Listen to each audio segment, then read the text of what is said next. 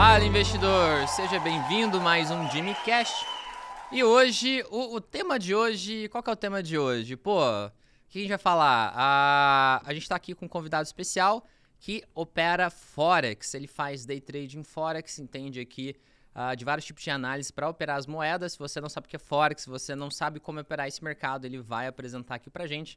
E eu tenho certeza aí que vai agregar bastante aí para todos vocês. Uh, hoje a gente está aqui, tá faltando uma pessoa, né? A gente está sem o Tomás, o Tomás não acordou bem hoje, tá, tá lá com dor de garganta. A gente decidiu deixar ele lá em, na, na, casa dele lá. E hoje então uh, vai só comigo mesmo. Então, para apresentar aqui, a gente está com o Ronald Coutrin. Seja muito bem-vindo, Ronald. Valeu, cara, obrigado. o Ronald, para quem não, não sabe, ele é trader de Forex, matemático. Tem um canal no YouTube de mais de 150 mil inscritos. E é uma fera aí, já come, uh, tá nesse mercado há muito tempo aí. Acho que hoje. De, acho que você é um dos mais antigos do mercado aí que tá nas redes sociais, é não? Cara, eu, eu costumo. Eu julgo dizer, eu arrisco dizer, na verdade, que eu acho que eu fui o primeiro influencer de renda variável do Brasil. Porque o meu, o meu conteúdo mais antigo, né, é de 2010. Um vídeo no YouTube de 2010. 2010. Falando de day trade, né? Até hoje eu tava conversando com um amigo, ele tava me perguntando, cara, mas e aí era monetizado e tal. Eu falei, que monetizado, cara? 2010 não existia monetização, ninguém nem sabia como é que ganhava dinheiro com isso, não existia. Fazia quase que por amor. Não, e assim, foi um, um tiro muito no, no escuro, né? É, eu não tinha barba, eu era uma. Tu viu? Tu viu o vídeo? Depois eu vou te mostrar. eu era uma criança, cara, falando de, de mercado de renda variável, sabe? Caraca, e, que legal. E se tu me perguntar assim, Ronaldo, por que, que tu fez isso? Cara, não sei. Não faço ideia, porque ninguém ganhava dinheiro com YouTube não existia, nem sonhava em existir venda de serviço. Por exemplo, Érico Rocha veio anos depois. Negócio de produto, não tinha nada, não tinha. nada. Érico Rocha eu acho que veio em 2012, 13, 14 por aí, né? É, então assim, cara, literalmente assim, eu eu costumo dizer pra galera que, que me acompanha que eu sou o cara mais sortudo que tu vai conhecer na tua vida. Porque não tem, não tem outra coisa que explica a minha vida do que eu estar tá no lugar certo, na hora certa, com as pessoas certas. E aquela história de que ah, o raio não, não cai duas vezes no mesmo lugar, cai, cara. Cai e eu sou a prova disso. não sou um gênio, né? Apesar de. É, assim, para você, só para tu entender o lance da matemática na minha vida, você não precisa ser formado em matemática para ser um matemático. Inclusive, eu não recomendo que o pessoal faça isso, que eu fiz, né? Mas deu muito certo para mim. No, eu fiz quatro faculdades e abandonei as quatro, né? Sendo que a última, que foi a que eu mais gostei, obviamente, que era com números, etc e tal, é, o, a última prova do último semestre eu fiz. Beleza. Aí eu tinha só que entregar o trabalho de conclusão do curso, né? Nesse, pro, nesse gap entre a última prova que eu fiz e o trabalho de conclusão, eu comecei a ganhar mil reais por mês com day trade. E era o meu sonho de vida eu ganhar mil reais por mês. Que eu pensava assim, cara, eu moro na casa da minha mãe não tenho esposa, não tenho filhos, né? Cara, mil reais eu tô estourado, cara. mil reais por mês, assim, vai. Eu, eu sou sei filho, como é. Eu sou filho de pais pastores, então eu pensava assim, cara, vai acabar o culto, eu vou chamar meus amigos pra lanchar. E eu vou pagar tudo, eu vou pagar o lanche de todo mundo. Não, tô estourado, acabou. Tinha ficado rico. Acabou, acabou aqui, eu zerei a vida, vou aposentar meus pais. E aí o que foi que eu fiz? Não entreguei o trabalho de conclusão de curso. Caraca. Você fez a faculdade inteira toda, toda, concluí toda. Né? Nunca fui o aluno nota 10. Inclusive, muito pelo contrário, eu sempre fui um aluno muito medíocre, né? Eu estudava a prova amanhã, beleza. Que horas são? 7, 10 para as 7? Vou estudar agora, começar a estudar agora. A prova é amanhã. Ia no, ia no caminho estudando também, né? É... E aí, nesse, nesse intervalo, eu comecei a ganhar esses mil reais por mês, né? Aí eu tive a brilhante ideia. Eu falei assim, eu não vou entregar não vou entregar o trabalho de conclusão de curso. Vou fazer só do meu jeito tinha, minha vida. Só que eu tinha um ano para entregar. Uhum. Beleza. Só que nesse um ano aconteceu muita coisa. Eu comecei a me desenvolver, né? Uhum. É... Comecei a ganhar um destaque que eu nem sabia de onde vinha. Estou falando 2010 isso, né? É... Destaque que eu te digo assim, era tipo 20 pessoas falando de mim na internet, né? Mas a internet é um negócio muito mágico, né? Porque as pessoas te dão um poder, uma notoriedade assim muito rápido, né? Você ensina as pessoas ficam gratas, porque aquilo impacta de maneira profunda na vida delas, né? Mas assim, eu tive, eu passei por uma experiência, eu já vi algumas pessoas falando sobre isso, né? Eu passei por uma experiência de ser reconhecido muito jovem. Caraca. E eu te digo assim, cara. Mexe, mexeu com a sua muito, cabeça. cara, muito, muito. Eu tava comentando pra ti aqui é, off-stream que isso aí, cara, bugou a minha, a minha cabeça de um jeito que a solução foi eu ficar totalmente offline. Então, uhum. assim, eu, eu costumo dizer que eu sou o pior influencer que existe na face da Terra. Porque eu, eu apareço, sumo, apareço. Acho que, tipo, essa vez que eu tô agora na internet é, é a vez que eu tô durando mais tempo. Porque, por exemplo, eu tenho um canal. Eu não tenho um relacionamento bacana, assim, com rede social. Principalmente porque é, o meu primeiro canal no YouTube, né, que foi esse que eu comecei a postar lá em 2010. É outro canal, não é o mesmo é, Ele foi hoje. hackeado em 2017. Nossa. Só que o que, que o hack fez? Ele só apagou todos os vídeos. Ele não tentou dar um golpe nas pessoas. Menos... Não tentou vender nada. Ele só apagou. Aí eu liguei pro Google e falei assim: olha, eu sei que se vocês apertarem um botão, meus vídeos voltam. Vocês podem fazer isso pra mim? Não, quando a gente vai. É, a gente vai verificar o que aconteceu. Só que na verificação deles ficou comprovado que eu tinha passado o acesso para uma outra pessoa. Que ninguém. Eu editava meus vídeos. Eu fazia thumb, eu fazia título, ninguém tinha acesso ao meu canal. Então, para eles não resolverem seu problema, eles deram a desculpa que você passou. É, eles, na verdade, ficou caracterizado. Não ficou caracterizado uma, um hack, uma invasão, Entendi. entendeu? Ficou cara... aí como não ficou caracterizado isso, eles não quiseram fazer a eles parte não, deles. eles não fizeram a, eles não voltaram. Aí qual foi a solução que eles me deram? Você tem o um backup dos vídeos? Eu falei, oh, tenho, tenho os arquivos. Então você abre um novo canal e upa os vídeos do novo canal. Eu falei assim, cara, mas eu vou perder os meus comentários, visualização, engajamento. As pessoas. Né? Aí eles, não, mas essa é a solução. Eu falei, então beleza, valeu. Fiquei três anos sem publicar nada. Caraca. Aí quando foi dia 7 de setembro de 2019, foi? Ou 2020, se eu não me engano. Recente agora. Aí eu comecei a publicar. Eu tinha vários canais, né? É, assim, de backup, né? E aí eu, eu comecei a publicar. E aí eu parei também. Não tive. Vontade zero, só pensando assim, cara, se um dia um hack entrar aqui, já era de novo. Já aconteceu comigo uma vez. A gente se sente, é, mesmo, sei lá, acho que se sente invadido, né? Se sente que a gente não tem segurança pra, cara, pra assim, trabalhar olha, pra quem, com isso, Pra né? quem tá na internet há muito tempo como eu, internet que eu digo assim de, de forma geral, né? É, eu nunca... Isso serve de lição pro pessoal também, que eles, muitas pessoas começam e param e acham que nunca vão conseguir chegar lá e, e pô, você, eu também, eu comecei várias vezes meu canal até realmente engajar, com, começar a trabalhar direito. Então, assim, se você tá começando, tá parando, calma. Se você insistir, você consegue, né? Mas eu acho que, assim, principalmente para mercado, imagina, né, tudo que, que gira no mercado hoje, eu peguei a fase de mercado que saiu do mercado de do mercado de pregão para o mercado online. Eu peguei essa fase, era a fase uhum. que eu estava começando a estudar, né? É, então, quando digitalizou tudo, a gente começou a viver uma rotina diferente. A gente corre esse risco todo dia. Então, por exemplo, eu já tive uhum. conta de banco hackeada, eu já tive conta de operação hackeada, conta de corretora hackeada, né? É, graças a Deus, o que nunca, acho que a única coisa que nunca aconteceu comigo foi aquele golpe do WhatsApp, né? Ah, clonaram meu WhatsApp. Uhum. É, e que eu vejo muitas pessoas caindo nesse tipo Muita de coisa, né? Pessoas usando o teu nome, teu número para pedir dinheiro para as pessoas que te conhecem, né?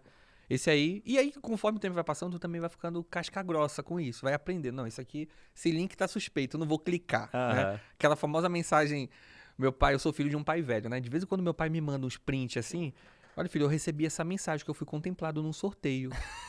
falei, pai, que sorteio? Pai, não, com o sorteio da caixa. Pai, isso nem tem conta na caixa, pai. Como é que isso foi contemplado no sorteio? Não clica, não clique nisso. Eu sou o tipo de pessoa que a pessoa começa a acontecer, eu falei, é golpe. A ofereceu é golpe. Não, é ruim, é errado. Tá, tá, errado. A pessoa tem que provar que tá certo. Caso contrário, é, é, rolo. Eu trabalhei em banco, então assim, a gente via golpe todos os dias. Pô, um produto tá mais barato do que deveria, é golpe. Ah, é uma super promoção. Não, é golpe. é isso. Eu tenho essa mentalidade. Se me ofereceu, é ruim. Tanto que é, eu sou, sou, até bem assim, eu nem. Até meus produtos eu nem ofereço tanto assim. Eu, eu crio um conteúdo, a galera, pô, vê que eu realmente sei que traz resultado para a pessoa, aí ela me acompanha, aí eu abro as inscrições, o pessoal entra. Meio que assim, tanto que por causa dessa questão. Eu acho muito. Eu, eu, tenho muito isso, assim, de. Pô, a pessoa começou a oferecer demais e tal, começou com. Eu já, já suspeito. É, e, e se tu parar pra pensar que desde que o mundo é mundo, né? Ó, eu, eu te falei, eu sou filho de um pai velho, meu pai tem 80 anos. Meu pai me conta que na década de 40, quando ele nasceu, de lá já tinha gente, tipo, dando golpe. Aí vem a internet, uhum. as coisas só vão, é, sei lá, é, digitalizando, mas praticamente é, vai, Continua, é a mesma né? coisa, né? Por exemplo, certeza que a, a, próxima geração, geração dos nossos filhos, vão passar por coisas muito mais absurdas de repente que a gente passa. Né? E isso é uma Tem coisa um, que eu, eu temo muito, inclusive. Tem um livro que chama Golpes Bilionários. Lá conta vários golpes, né? E inclusive teve um cara que ele vendeu a Torre Eiffel. Caramba, cara. Ele fez Quando lá. Foi isso? Ah, mas deve ser antes da internet, né? É, antes de internet. Ele fez lá um, puta golpe, acho que conseguiu colocar uns negócios no jornal e tal. E a galera caiu, assim. Ele fez a, a coisa, umas duas coisas sincronizadas de tal forma que a pessoa olhou, um cara muito rico, achou que era verdade e tal, e, e fechou o negócio com ele, deu a grana. E ele vendeu, tipo, a Torre Eiffel, que não é dele. Cara, Stonks. Stonks. Primeiro NFT. Primeiro NFT. Né? É. Tá, aí. tá aqui, ó. Pode levar. Você não vai ter a torre física, mas aqui no papel... É... Mas no papel aqui é seu. É. Exato, foi exatamente isso. Incrível. Mas então, é, como que você tava falando? A gente tava falando... É, como que foi sua jornada, então? Pois é, o negócio do YouTube, que desde eu nem concluí, 2010, né? 2011, eu operava Forex. Foi, eu comecei com Forex. Ah, eu achei muito louco. Uma coisa que me assustou quando eu saí do Forex e vim para a Bolsa Brasileira, a diferença de qualidade de plataforma. As corretoras lá fora, as plataformas, os sistemas são muito melhores do que as aqui no Brasil. Pelo menos eram, né? Hoje em dia tá evoluindo. Não, hoje tá então... igual. Hoje eu te garanto que já tá igual, né? Tá igual. É, internet. Tanto é que, por exemplo, tem muita corretora aqui. E geralmente corretora que está começando, que usa, por exemplo, uma base do Metacode, que é a linguagem que a, a os provedores de liquidez de Forex geralmente eles usam, que é o uhum. MetaTrader, o famoso MetaTrader, né? Uhum. É... Cheguei a programar no Meta M MQL no 4. MQL. Isso, isso. É, hoje tá no, hoje o, a versão que tá. E assim, 10 anos que eu tô nisso, mudou uma versão. Saiu do MetaTrader 4 pro, pro MetaTrader 5 em uhum. 10 anos, né? É, mas, assim, é, é, é o necessário, né? É, mas já era bom, assim. Eu lembro que era muito melhor que no Brasil as coisas. No Brasil, o home broker era uma boleta e só. Cara, olha, Lá eu, não, tinha... eu não vou nem citar nome, mas eu tenho. Já, a gente já conversou sobre isso, né? Eu tenho um amigo que ele, ele é teu aluno, né? Muito teu fã, opera opções e tal. É, e esses dias agora, ele estava me mostrando um resultado de opções dele muito bacana, né? Que foi o último mês dele que ele tinha feito é, não vou lembrar agora que foi 5% ou 2%. Sei que era tipo assim, um, um, uma, um percentual com risco zero. Uhum. Né? E, e, ele, não vou falar o nome da corretora, mas ele, tava, ele abriu ali a corretora e começou a me mostrar. Mano, começou a é, travar tudo. Aí eu falei assim, cara, isso é, é tua internet? Não, ele falou, cara, essa corretora é péssima. É horrível, inclusive eu tô é o normal. mudar. E não é uma corretora tipo fundo de quintal, é uma das top, eh, sabe, top 10 que tem no Brasil, uhum. sabe? Aí ele falou, não, tem até que mudar, que essa corretora é horrível, trava e tal. Assim, ainda tem uma coisa ou outra. Por exemplo, o que, que eu vejo é, que o pessoal é muito bom lá fora ainda é na, na, em multiplataforma. Então, por exemplo, eu, não, eu ainda não vi, até porque eu não estou tão inserido aqui no Brasil, né? Mas é, eu ainda não vi uma, uma empresa, uma corretora que tenha um mobile muito bom, um, um é, aplicativo mobile pra, muito bom, não, é, não aplicativo para desktop muito bom, um navegador muito bom, uma usabilidade para navegador muito boa. Então, tipo, essa, essa polaridade de plataforma. O que lá fora é, é muito comum. É comum e já faz anos, né? É, e geralmente, cara, é todas essas empresas elas, elas fazem é, um white label de sistema. Então, o sistema que uma usa, ela vende para outra, só muda ali a cor uhum. e a logo. E aí, mesmo assim, quando tu vai trocando de plataforma, tu observa que é muito fácil a, a migração, a, a migração né? Uhum. Diferente daqui, que eu vejo que o pessoal, cada um tem o seu. Tem algumas, uh, tem alguns home brokers que são padrões. Tem uma série de corretoras que vieram, acho, de uma tecnologia comum, o cara conseguiu vender para várias, só que é uma bosta. Cara, literalmente, é muito ruim. É um home Mas é, broker é, muito é aplicativo primitivo. ou é navegador? Não, é só navegador. Navegador. Só isso. Aí não uhum. tem. A versão desktop aí é outra. E aí a, vers... não, a versão desktop, na verdade, não tem o, um, um algo que você baixa. O aplicativo geralmente aí é um outro. Aí às vezes uma, tem uma plataforma, tem um pessoal desenvolve aqui que é o pessoal líder, aí eles já tem uma plataforma mais robusta. Aí eles têm é, desktop e mobile melhor. Mas assim, sabe mas que eu ouvi assim uma, uma vez eu ouvi uma história, eu não vou lembrar também se, se- o nome da empresa, não sei se foi o pessoal da Nelogica, era algu- alguém que desenvolvia... É, o melhor pessoal hoje em dia aqui no Brasil é Nelogic. Pois é, eu não lembro quem potência. foi, mas era, era, era um- alguém que desenvolvia, era a partir de desenvolvimento, né? Que falava o seguinte, cara, o nosso maior problema é porque a gente não pode transparecer, não pode aparentar uma facilidade. Então não- eu não posso desenvolver um sistema que pareça um joguinho. Ah, Aí eu, tá. tá, mas por que que não pode? Dá um, só por curio- por curiosidade, né? Porque isso, isso implica nas normativas da CVM. Não é que a gente não pode por limitação sistemática de mão de é obra, de prof- técnico. é, técnico, de profissional, não. É, É por porque, lei. exatamente, porque antes de ir para o público tem que passar pela aprovação da CVM, né? Ah, entendi. E nessa aprovação vai é, é, ali eles barram o que vai e o que não vai. Então se aparentar um joguinho é porque é muito fácil. Se é muito fácil eles, eles barram. Eu ah, tá, ah, entendi. tá explicado. Então, é por lei. exemplo, A gente é atrasado por causa de lei. E eu acho que em todos os sentidos, né? Porque tem- todos, não só nele, é, com certeza. E, por exemplo, lá, hoje, se tu pega qualquer corretora lá fora hoje, qualquer plataforma de negociação, tu vê que literalmente o negócio é um joguinho. É um joguinho. Pega eToro. Lá, assim, eu não conheço várias, mas uma que Uhum. eu lembro que existe há muito tempo, que é tipo um joguinho. Você fala, ah, quero investir copiando tal pessoa. Copia. Dois cliques, tu faz tudo, né? Exatamente. Tem uns negócios, você não precisa nem saber, Uhum. é bonitinho. Deixa eu pensar se eu lembro de outro. Eu não lembro de muita Não, coisa, todas mas são todas assim, são cara. assim. Todas são assim. Se tu pega hoje, por exemplo, as top 10 plataformas lá fora, elas são. Tu vai ver que ela tem um aplicativo pra celular perfeito. E, Uhum. e, mano, e literalmente o bagulho é um joguinho. Assim, se tem ali é, o botão de compra muito acessível, o botão de venda muito acessível. E, é, eu me lembro que, por exemplo, lá quando eu comecei em 2010, é, a gente tinha uma dificuldade muito grande para calcular os lotes proporcionais, né? Uhum. Porque, por exemplo, como é que funciona no Forex, para quem não entende? Eu não entro, vamos dizer que eu tenha mil reais na corretora, né? Bati aqui sem querer. Eu tenho mil reais na corretora. E eu quero entrar numa posição de comprado com 10 reais, né?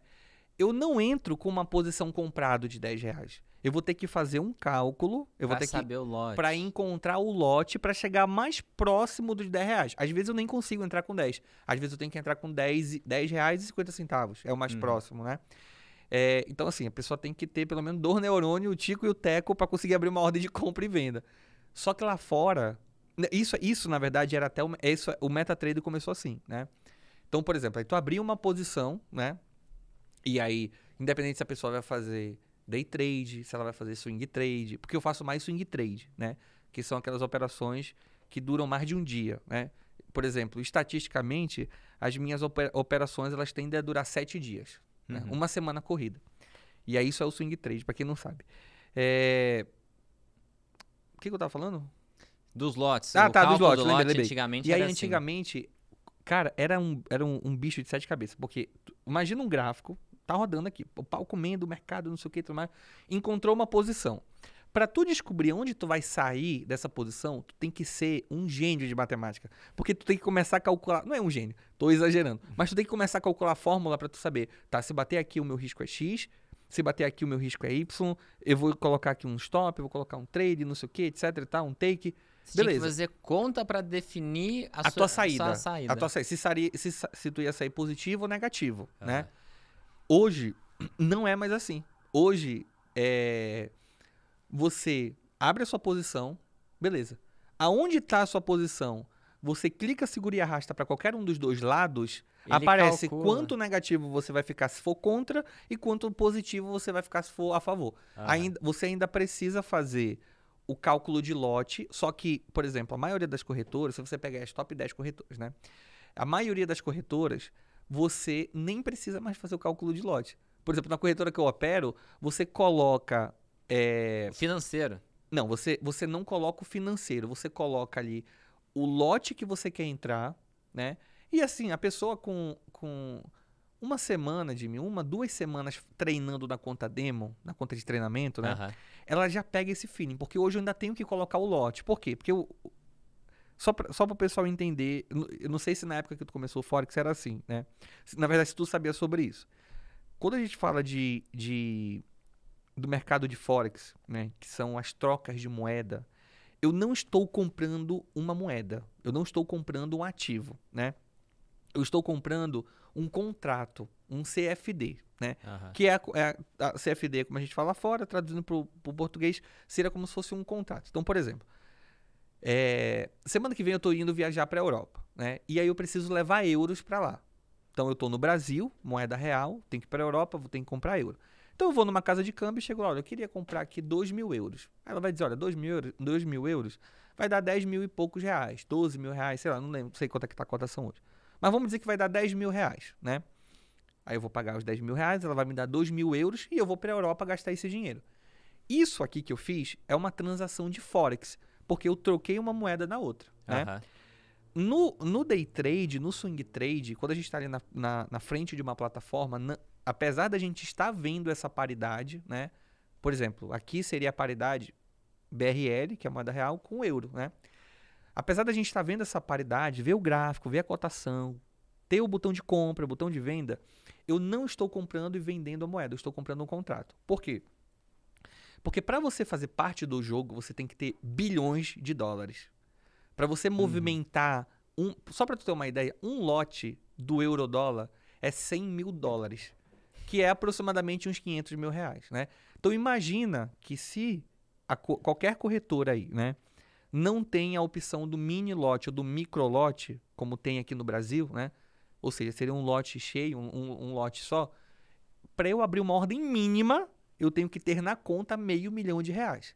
Então, quem é que tem esse meio milhão de reais? Os grandes plays, né? Uhum. As pessoas normais como, como eu, é, que vai operar com, meu com o seu CPF, você não tem ali um milhão para entrar em uma, em uma, uma ordem. ordem. né?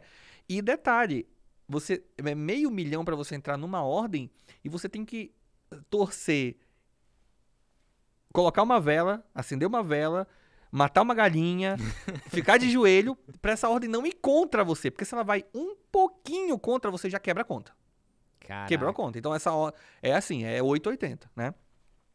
Então, como é que os grandes players fazem? Eles vão operar com capital de bilhões, então os grandes bancos, só para tu ter uma ideia, hoje. É, é para quem não sabe, o mercado de Forex é o mercado mais líquido do mundo. Isso, né? é, até é o maior hoje, é, hoje é o maior do mundo. do mundo. é. Por quê? Porque são os grandes bancos que estão trocando de moeda entre si. Então, uhum. por exemplo, eu até acredito que isso está com os, dias contados, né? Principalmente. Por quê? É, por causa do digital? Por causa do digital, cara. Cripto, principalmente. Tipo? Isso, principalmente. Assim, se eu fosse arriscar, se eu fosse arriscar, eu acredito que a, as criptos elas tomariam essa posição. Mas. Serviria de, de intermediário ali. Mas aí eu coloco por baixo, cara, uns 20 anos é, que isso acontecia. Ainda falta, chutar isso ainda aí. falta uma estradinha ainda, né? Então, por que, que o Forex hoje é o, é, o, é o, que tem mais volume de negociação? Porque são as grandes instituições hum. que são as cabeças pensantes que estão regendo para onde o mundo vai, né? Exatamente. Então, tu pega, por exemplo, de 100% da movimentação do mercado Forex, né? 70%, 70% está, está, é, estão na mão de 10 empresas. Caraca. Então, tu tem o JP Morgan, tu tem o HSBC, Royal Bank, Citibank, dentre outros. Então, assim, imagina, Cara, eu viajo muito na maionese e às vezes tu tem que. Tu me dá uma segurada, né? Mas eu imagino. Não, mas é interessante, continua. Eu imagino, imagina um grupo do WhatsApp desses caras. Tem 10 negros aqui no grupo do WhatsApp, né? O meu grupo do WhatsApp aqui, JP Morgan, HSBC, Citibank, Royal Bank, e aí Imagina tem o fundo papo de. desses caras, tipo. Aí, não, esses caras, literalmente, Jimmy, eles derrubam um país assim. Porque é só eles venderem a moeda do cara. Uhum. Ou comprar a moeda do cara. Eles erguem um país também, né? É, eventualmente a gente vê, por exemplo, é, inclusive, essas instituições. É, assim, eu não sou o cara da teoria da, da, conspiração, já te falei isso. Mas, eventualmente, a gente vê, por exemplo, hoje a taxa de juros americana. Eu não, eu não entendo nada de análise fundamentalista. Mas os meus amigos entendem. Eu tenho bons amigos que entendem. então, eu sei, por exemplo, hoje que a, a o, a, a, as taxas é, de juros americanas estão tipo abusivas, eles estão maquiando relatórios e resultados e tudo mais, e o dólar só está se valorizando. Aí tu olha assim, cara, mas peraí, se os números são contra os Estados Unidos, né? E a moeda deveria desvalorizar, mas a moeda está valorizando, é porque essas grandes instituições elas têm todo o interesse. Um peso ali. Exatamente. Tem, não é, por exemplo, o governo americano que está é, que tá, é, sei lá, injetando dinheiro na economia. Não, pô, pega ali. Não precisa nem ser os 10. Imagina, se 10 é 70, é, sei lá, seis já é mais da metade do volume todo de Forex. Então, no meu grupo do WhatsApp dos 10, eu nem preciso pedir que os 10 venham. Se só mais 5 vier comigo aí, eu só preciso de uma ajuda aqui. Eu não posso, eu tô com um investimento aqui americano, meu dinheiro tá todo nos Estados Unidos. E, cara, eu não posso fazer. Eu não posso perder essa grana. Eu preciso de mais 5 pessoas aqui para me ajudar. Teria, seria, assim, teoricamente, uma manipulação de mercado? Depende, né? Eu tô. Inclusive, eu tô é, confaborizando aqui. Não tenho prova de que eu, tem, do que eu tô tem, dizendo. Assim, mas a gente vê algumas. Assim. A gente não sabe exatamente o que acontece, né? Mas, por exemplo, a gente tem a história do Jorge Soros, que conseguiu quebrar. É, meio que quebrou o Banco Central inglês, uhum. né? Ele fez uma aposta contra lá. Muito louca, ganhou acho que um bilhão em um, dois dias uhum. nessa aposta. Então, assim, dá pra ver que grandes players movimentam o mercado e, e, e conforme seus interesses, né? A gente na verdade, a gente sabe que isso acontece. E. E a realidade isso existe, né? Igual, eu, esses dias me falaram que na. Tentaram fazer o short squeeze na IRB, né? A IRB teve aí o um movimento lá nos Estados Unidos que fizeram uma ação ficar muito valorizada. Tentaram fazer isso com a IRB aqui no Brasil. O pessoal não conseguiu, a B3 colocou algumas travas tal. E aí, o que, que me falaram? Agora que eu tenho um pouco mais contato com a parte institucional, eu tenho mais contato com o pessoal de corretora, me falaram o seguinte: ó, eu tava lá, quando os caras estavam conversando um com o outro, falando, vamos colocar isso para baixo. Então, o que aconteceu? Quando o, a pessoa física tentou se organizar, os sardinhas tentou se organizar para atacar o preço para cima, os fundos empurraram para baixo e tomou o dinheiro dos sardinhas. Uhum. Então, assim, me falaram, ó, eu estava lá quando os caras estavam uh, trocando figurinhas para eles se organizaram para fazer isso. Então, assim, existe manipulação no mercado. Existe movimento intencional onde tem dinheiro, não tem brincadeira, né? É. Tem gente movimentando conforme seus interesses, né? Então, assim, eu, eu, eu concordo com essa visão que provavelmente deve ter uh, esse tipo de coisa, né? Deve ter esse tipo de coisa. Pois é, e eu te digo o seguinte, cara, é, isso é uma coisa que. Já comentei isso contigo em outro momento, né? Que isso é uma coisa que é, não, não soa tão justo para mim. Porque, por exemplo, existe manipulação de mercado. Então, e aí, dentro desse cenário, como que você opera? Qual, qual, qual critério que você utiliza? A moeda deve ser muito difícil já usar fundamentos. Como é que você faz? Análise de, de gráfico, de fluxo? Qual, qual que é a lógica aí? Tá. É, quando eu comecei em 2010, é, na verdade, assim, eu comecei a estudar. Eu, eu, eu, nunca trabalhei em nada que não fosse no mercado financeiro, né? Uhum. É, hoje, né, o pessoal me vê diariamente na internet de terno e gravata, porque hoje eu trabalho numa instituição. É, no, meu tempo, no meu tempo livre, eu crio conteúdo para internet, né? O que não é tão difícil, é só se organizar um pouquinho ali. Mas desde quando eu comecei a estudar o mercado em 2006, é, eu tentei o arroz com feijão que todo mundo faz, que é você vai estudar de tudo um pouquinho, né? Um pouco de análise gráfica, um pouco de análise técnica. Tinha muito livro naquela época, já tinha alguns livros naquela época traduzido para português, mas a maioria do conteúdo que a gente encontrava era em fóruns, né? É, é verdade. E aí ia lá, colocava um, um nick esquisito no, fórum, no fórum, né? E eu começava a consumir conteúdo. Nessa brincadeira, é, eu descobri o mercado de moedas internacionais, né? O Forex. Comecei a estudar por, a bolsa aqui no Brasil. Eu comecei em 2006 na bolsa, né? Estudar a bolsa. Era menor de idade, eu tinha 16 anos. E quando eu fiz 18 anos em 2018, foi a minha, o meu primeiro quebra de conta, né? Zerei minha conta e falei, cara, não estou fazendo alguma coisa de errado, eu continuar estudando. Enfim, 2020 eu tinha de, é, 20 anos, né? Uhum. 2010 eu tinha 20 anos. E aí eu descobri o mercado de moedas, né? E não foi uma, uma descoberta. Foi uma descoberta totalmente por acaso. Eu não sabia que eu ia fazer isso pro resto da vida. Foi literalmente Caraca. por acaso. Mas aí eu comecei a estudar, fiz. Eu pensava assim, cara, eu já tenho 4 anos de experiência, né? 2006, aí 7, 8, 9, 10. 4 anos de experiência. Sou, tô bom já. Já perdi dinheiro pra caramba na bolsa. Já somava um prejuízo como se fosse hoje, uns cento e poucos é, mil reais para uma pessoa que. É, um cara de 20 anos. É, que morava com o pai, com a mãe, e era classe média baixa, né? Não era uhum. pobre, mas, bom, meu pai é, era funcionário público, meu pai militar, né? Minha mãe dona de casa, então, para uma família de classe média baixa, era muita grana. Devendo até o Satanás, que era minha ex-sogra na época. pegando dinheiro dos outros pra operar, sabe? Você me contou isso, você começou operando, Pois pegando é. dinheiro emprestado com a sogra. Não, é- nossa. na verdade, eu comecei com o meu. Aí depois que eu perdi o meu, eu comecei a perder o, do, perder dos outros. que é o que todo mundo faz também. Ninguém tem coragem de contar. É, é eu, eu comecei com dinheiro emprestado também, peguei dinheiro no banco. E aí, cara, é, cheguei à conclusão. Não, nada do que eu estudei funciona. Nada do que eu estudei aqui tá funcionando. Não consigo.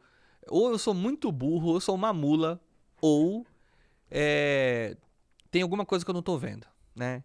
E aí eu tive uma brilhante ideia, que foi muito aleatória também, tipo, full sorte, assim, foi nada planejado. Eu tinha, naquela época, é, tinha, era muito popular grupo no, no Facebook, né? Uhum. É, então, existiam umas páginas no Facebook, tipo Forex Brasil, esse tipo de coisa, sabe? O pessoal colocava assim, ah, o nome do estado, às vezes Forex São Paulo. Uhum. Aí tinha dois, duas cabeças ali, aí Forex Brasil já tinha uns 20, né?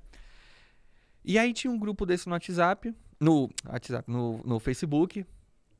E eu sempre fui um cara, como tu tá vendo, eu tenho raiva de falar, né?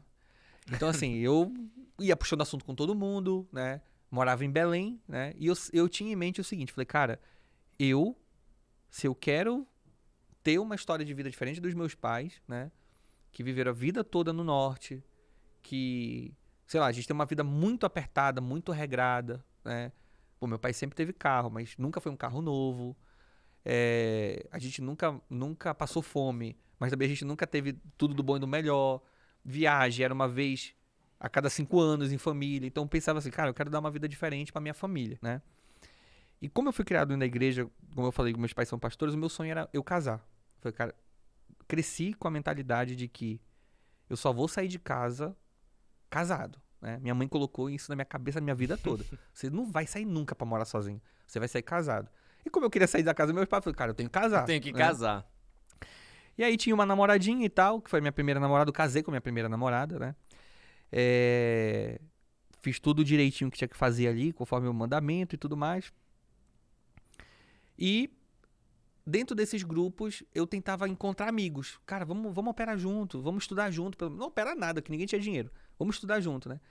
E aí eu tinha um amigo, que inclusive ele é daqui de São Paulo, que ele desistiu do mercado e virou PM. Caraca. E até hoje eu tenho contato com ele. Eu digo- e eu falo pra ele, cara, imagina se não tivesse desistido. Mas eu entendo porque ele desistiu. Só pra abrir um parênteses aqui. Na época que a gente não ganhava, a mulher dele engravidou. Ele tinha uma esposa e a mulher dele engravidou. E a gente não ganhava dinheiro. Aham. E aí ele chegou comigo e falou assim, mano, eu vou desistir. Falei, cara, não desiste. Eu tô, eu tô sentindo que a gente tá muito pertinho. Eu, assim, nada, garantia zero. Mas eu tinha um, um- um sentimento dentro de mim que eu falava assim, cara, a gente tá muito perto. Não desiste, cara. Pô, mas eu, eu- a minha mulher tá grávida. E aí eu, até- eu me lembro que eu falei assim pra ele, falei, cara, se eu tivesse grana, eu te ajudava agora. Só pra tu não desistir. Sei lá, eu pagava um, um salário pra ti, uma cesta básica, qualquer coisa que fosse. só pra tu não desistir, porque ele era o meu amigo de estudo, né? Aham. Só que ele é- não tinha essa condição e ele acabou desistindo, né? Virou PM, hoje ele é PM aqui em São Paulo. É, E aí, eu com esse amigo, eu sentei com ele e falei assim, cara, não dava, eu já tentei tudo que tu imagina, cara, fundamentalista, análise gráfica, análise técnica. Logo, anos depois eu vim entender, é, principalmente com uma visão mais matemática, mais analítica matemática, que o mercado que eu opero, extremamente aleatório. O cara que vai operar uma análise gráfica, uma análise técnica, num local, num lugar que é extremamente aleatório, é a- tem o mesmo efeito de eu pegar minha filha de 5 anos, dar uma moeda de cara e coroa pra ela, pintar um lado de verde, o outro lado da moeda de vermelho, e eu falar assim, filha, é o seguinte, se essa moeda cair verde, você vai apertar em compra. se essa moeda cair vermelha, você vai apertar em venda. Então, como o mercado, pra gente que é, não é nem sardinha, imagina uma coisa menor que sardinha, é a gente, né? Girino, sei lá, sabe o que é girino? Aham. Mas o mercado de moeda eu acho que é muito isso, porque ele é muito dinheiro Pois é, mas na verdade ele e é... a gente opera alavancado e num prazo meio que curto, né? Então é- é muito difícil usar, sei lá, análise técnica mesmo. Não- É porque assim, como ele é aleatório pra gente, que é Uhum. tipo mero, que somos meros mortais, né? Exatamente. Somos o girino ali do mercado. Pros grandes players, eles sabem, por exemplo, amanhã, pra onde o eurodólar vai. Pô, hoje à noite eles sabem aonde amanhã, essa hora o eurodólar vai estar. Outro, outro ativo, outro par de moeda, né? E- e todos eles sabem. A gente não imagina. Então, sabe qual eu costumo dizer? Sabe qual é a outra palavra bonitinha pra especulação? Sorte. E qual é a diferença de eu especular e eu ter sorte? É a mesma, né? Então, é... mas na época eu não entendi. Eu só sabia que não estava funcionando. Aham. Gráfico, análise técnica, né? Fundamentalista é outra coisa que, assim, eu, eu, eu acredito também que não funcione, mas Assim, eu tenho alguns amigos que fazem isso, cara, mas até hoje ninguém me convenceu um fundamento técnico disso. Por quê? Em moeda, o que, que, que é fundamento em moeda? Seria você você Uma ler, taxa de juros, uma coisa assim? seria você, Só que você teria que operar num prazo muito longo. pois é, seria você acompanhar o, o- o- os eventos político-econômicos, Aham. A situação, o- os discursos que acontecem. E nem precisa ser tão longo, porque às vezes, por exemplo, sai um discurso do Fed, Já move. já move, tipo, sei lá, é, 800 pip, o- é, 8 mil pi, ou pontos, né? 800 pips no meu mercado, oito- oito- como se fosse 8 mil pontos da bolsa, né? Então, assim, pô, sai um discurso rapidinho, igual, igual hoje que aconteceu, né? Eu tava posicionado num par de moeda vendido. Rona, por que, que você vendeu? Cara, eu senti, te juro, eu senti que eu deveria vender esse ativo, né? Foi ontem à noite, na abertura da moeda, porque ela abre, aqui, como se fosse aqui no Brasil, 6 horas da tarde, aqui no Brasil, é como se estivesse abrindo o mercado no outro dia. Ainda tem esse gap, esse, esse gap de hora aí, né? Como se fosse esse jet lag. Aham. 6 horas da tarde aqui no Brasil é como se tivesse. ab- Não existe uma bolsa de Forex. Não fecha, né? É Não. só final de semana. É, na verdade, o que acontece? Não existe uma, uma bolsa, é um mercado descentralizado. né? Não existe uma bolsa de Forex. Então, o que acontece? Os grandes plays movimentam conforme os seus horários locais. mercados locais. Então existe o quê? Existe quatro regiões que vamos dizer que elas mandam no mundo das moedas, né?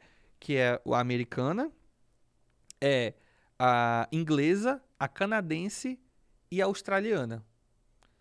Pô, a Austrália é porque é dólar. Ah, o Canadá é porque é dólar também. Então é o dólar Ah, canadense, entendi. é o dólar australiano. Então, como o dólar pesa muito, né? Então ele acaba arrastando a Austrália e o Canadá também junto, né?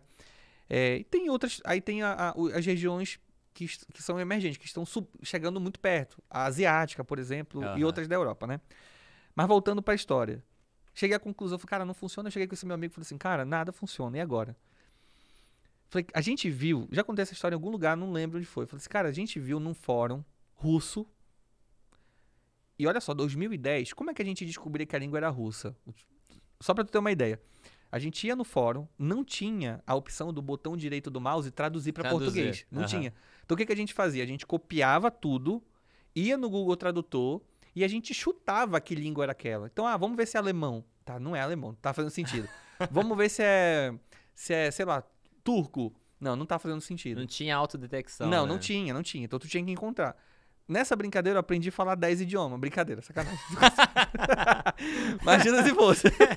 E aí, a gente. Aí, cara, num desses, num desses fóruns russos, tinha uma matéria sobre uma forma que um cara, que até hoje ninguém sabe quem é, nem sei se ele ainda existe e tal, nem essa matéria, nem esse site não existe mais. Ele estava desenvolvendo, ele estava fazendo um estudo que ele chamava de probabilístico no, no mercado, onde ele fazia uma contagem de candles. E ele tomava uma decisão baseado no cenário que dava. Aham. E eu chamei o meu amigo, o nome dele é, é Luan. Eu falei assim, Luan, cara, o cara tá contando vela. É isso mesmo que eu tô entendendo? O cara tá contando candle, tá contando vela. Cara, a gente não tentou isso. Não tentamos contar a vela. de tudo, Já tentamos de vela, tudo, não. tem- contar a vela não.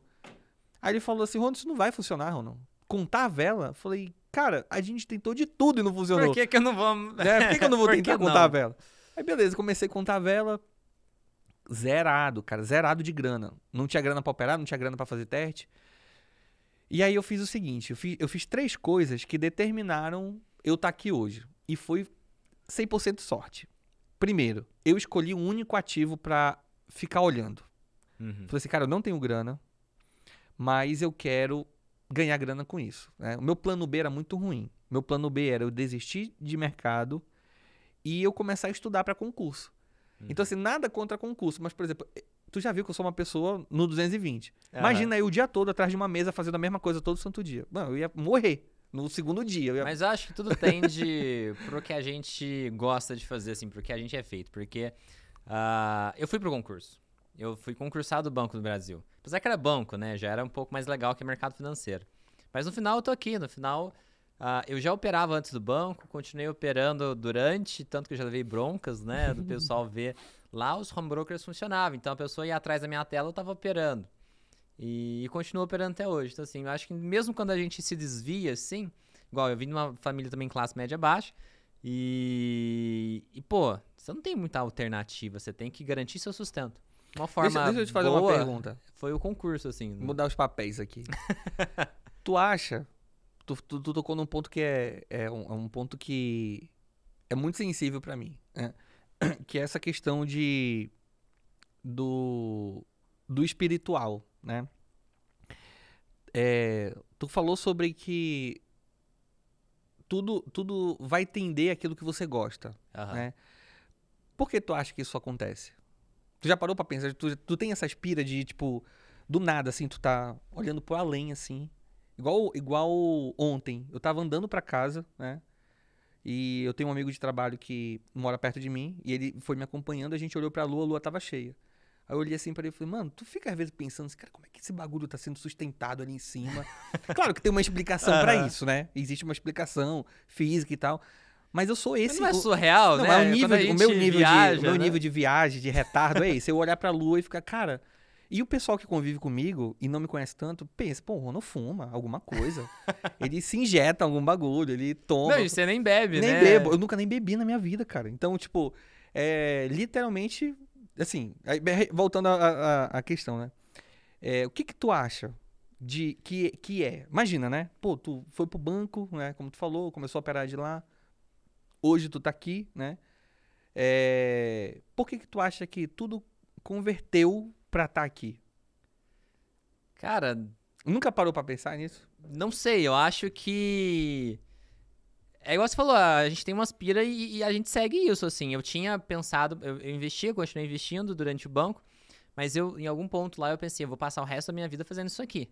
Eu, eu, passei, eu pensei que eu ia passar o resto da vida dentro do banco. Mas. Mas eu continuei fazendo outras coisas. Porque, sei lá, sou eu.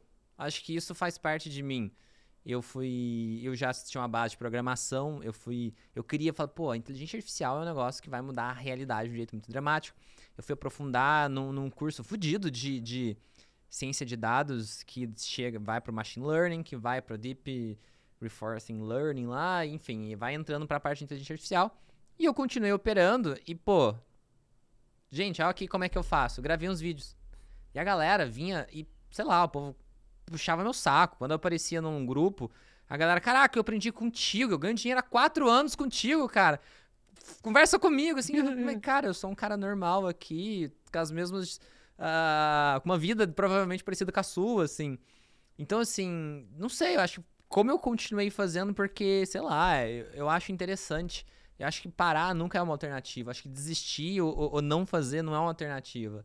Eu sempre vivi numa pira igual. Igual agora, eu já consegui muita coisa na vida ao ponto de muitas pessoas já teriam parado. Tipo, vou fazer mais nada da vida, vou curtir a brisa. E não, ontem era de madrugada, eu tava com o olho aberto olhando pro teto pensando: "Poxa, eu tenho que, eu tô com um projeto de montar um lugar pro pessoal operar, porque igual a gente tá falando, as plataformas, as corretoras são tudo difícil, é tudo ruim, atendimento para opções. Cara, ninguém entende opções. Você tá dentro de uma corretora, as pessoas que trabalham na corretora não entendem de opções. E eu, como que isso acontece? A gente está nesse projeto de resolver isso, e eu fiquei pensando, porra, como que seria uma, uma plataforma perfeita para opções? Para o cara fazer a coisa quase automática. O cara, ó, eu quero isso, o cara só tem a vontade, ele não tem o conhecimento técnico, ele conseguir. Aí entra até no ponto que você falou. Aí seria às vezes muito fácil, pareceria um joguinho, as leis às vezes iam atrapalhar. Mas, pô, por que que não pode? O cara que entende pouco, ele tem que ter a, chance de ter um investimento tão sofisticado, tão sofisticado quanto eu, que estudei pra caramba. Por que, que ele não pode? Se eu tenho uma plataforma que permite isso. Então, assim, eu de madrugada tava pensando nisso. E pra que eu tô pensando nisso? Porque, cara, essa é a minha pira. Não sei. Essa é isso é o que eu gosto. Esse é meu propósito. Então, acho que é meio isso, assim, sabe? Eu viajo tu muito. Tu acha que nisso. tu escolheu ser assim? Não. Eu não escolhi. Não sei. Então. Eu, ó... assim, eu, quando eu vou atrás, eu escolho. Ah, vou atrás disso. Mas aquela motivação interna, eu acho que eu não, não sei. Nunca parei de pensar se eu escolhi. Cara, eu tenho. Assim, eu, eu viajo muito na maionese, cara. Muito, muito. Eu percebi pelo nível da profundidade da pergunta. Falei, caraca. Porque, por exemplo, ó, assim, eu. É, eu nunca fiz nada na minha vida que não fosse mercado financeiro, né? Aham. É, então, tem muito. Imagina o seguinte, né? O, o, o, mundo hoje ele é regido pelo mercado financeiro, né? Então, assim, eu, a gente, eu posso dizer que pessoas como a gente são muito privilegiadas. Independente Concordo. do que a gente está fazendo, né? independente de mercado, a gente, de alguma forma, a gente está mais no topo da pirâmide do que na base da pirâmide. De alguma forma, né? E várias vezes, cara, eu é, entrei em num conflito comigo mesmo de, por exemplo, cara, será que é isso que eu quero pela, mi- pra minha vida? Porque assim, sabe qual é o sonho de todo pobre? É. Ficar rico. É, eu sei. eu Esse já- é o, esse é o sonho de todo pobre. Tem até um meme no, no, no Instagram. Essa era a minha realidade. Tem até um meme no Instagram que é um gatinho. É uma foto, aí tem um gatinho com uma cara triste. Aí tá escrito assim: Eu só queria ganhar 30 mil reais pra me dizer que dinheiro não é tudo.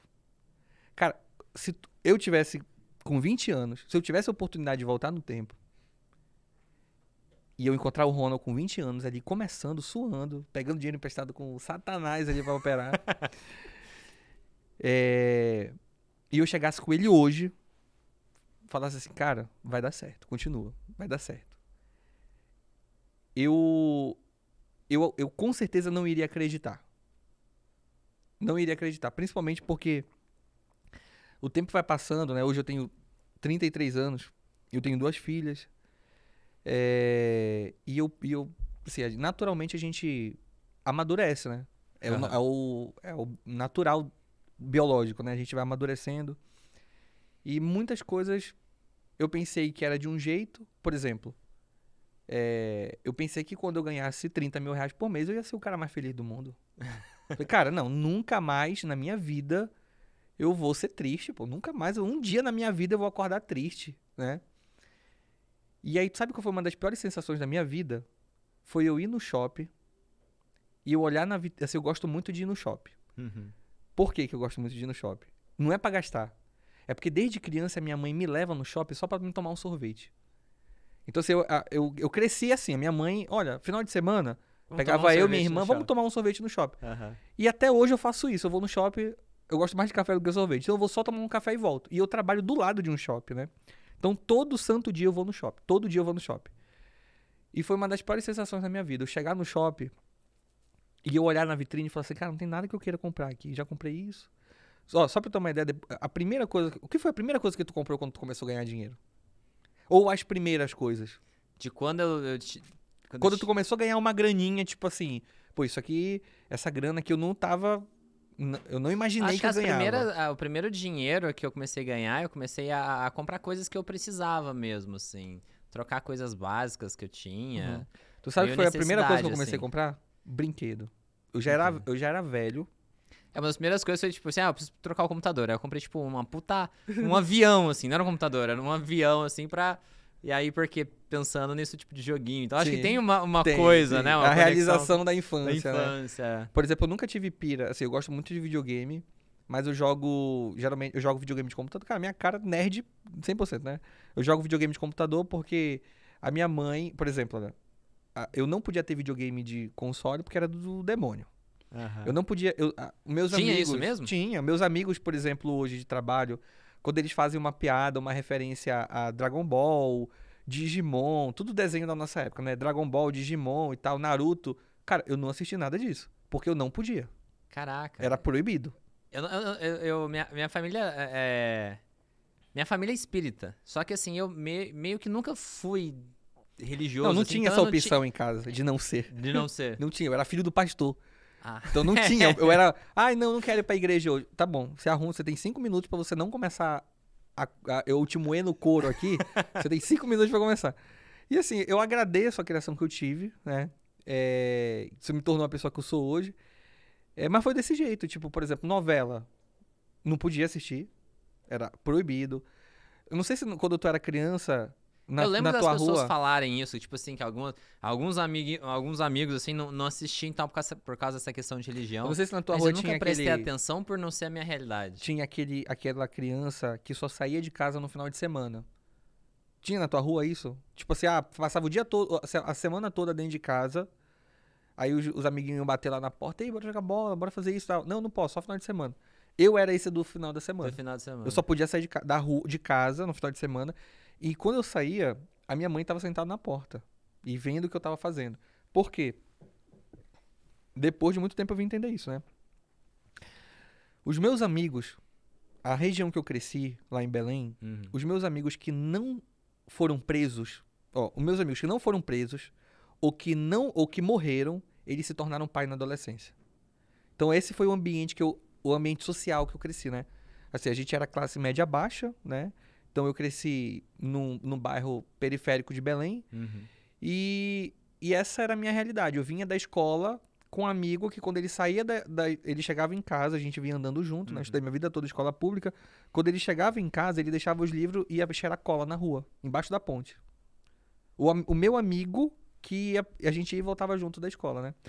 Então, logo, muito tempo depois eu vim entender. É tipo a mãe do Cris. Sabe Todo Mundo Odeia o Cris? Que a Rochelle era Aham. tipo a mamãe, a Rochelle. E. Mas fez muito sentido. E, e- e, da minha realidade, assim, eu cresci provavelmente, assim, não foi Belém, às vezes é igual outro dia você comentou que provavelmente é, é, é, é exagero, é até mais, né, por ser, por não ser em Uhum. São Paulo e tal.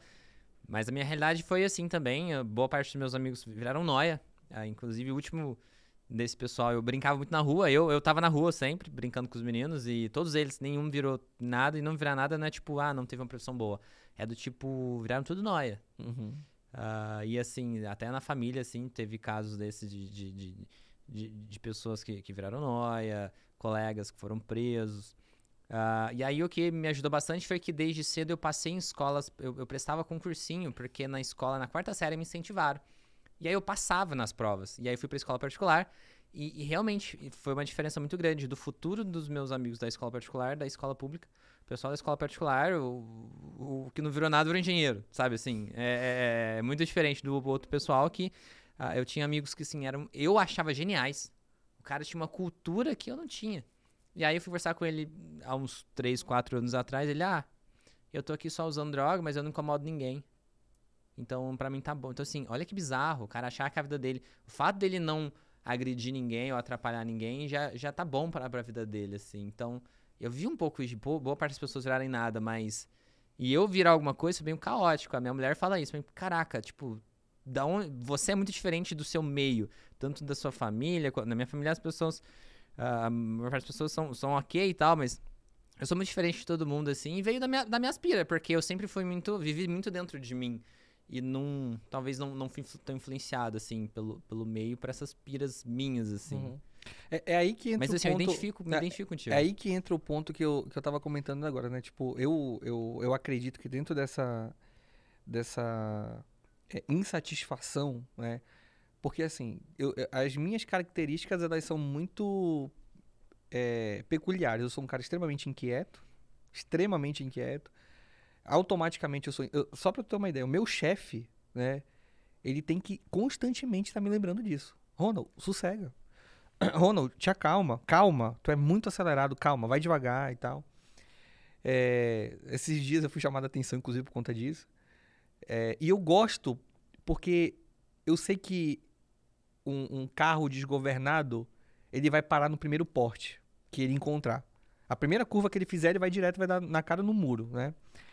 Então, se eu sei as minhas limitações, Uhum. mas, por exemplo, só pra fechar esse parênteses aí do, do- dessa pira.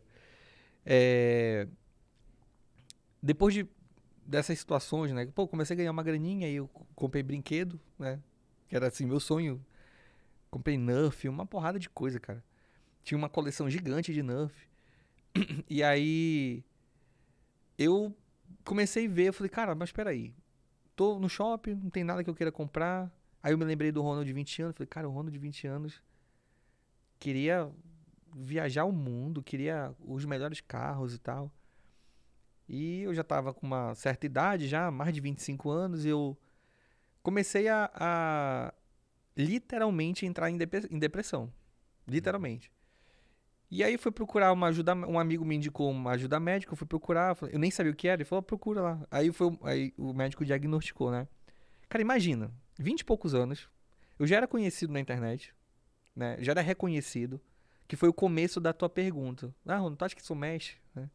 com a gente e tudo mais. Uhum. É, vindo da onde eu vim, que foi, que, tipo assim, é um, é um cenário que não tem é, vantagem competitiva alguma eu estar em Belém. Muito pelo contrário. Então, Exatamente. Então, teoricamente, na minha cabeça, o que, que eu pensava? Eu sou o melhor do mundo. melhor que o Luva de Pedreiro. sou, não, eu sou o cara. Eu saí de Belém, né? Que é assim, é o menos favorecido possível, são os extremos do Brasil. Uhum. Extremo sul, extremo norte, nordeste. E olha onde eu cheguei, né?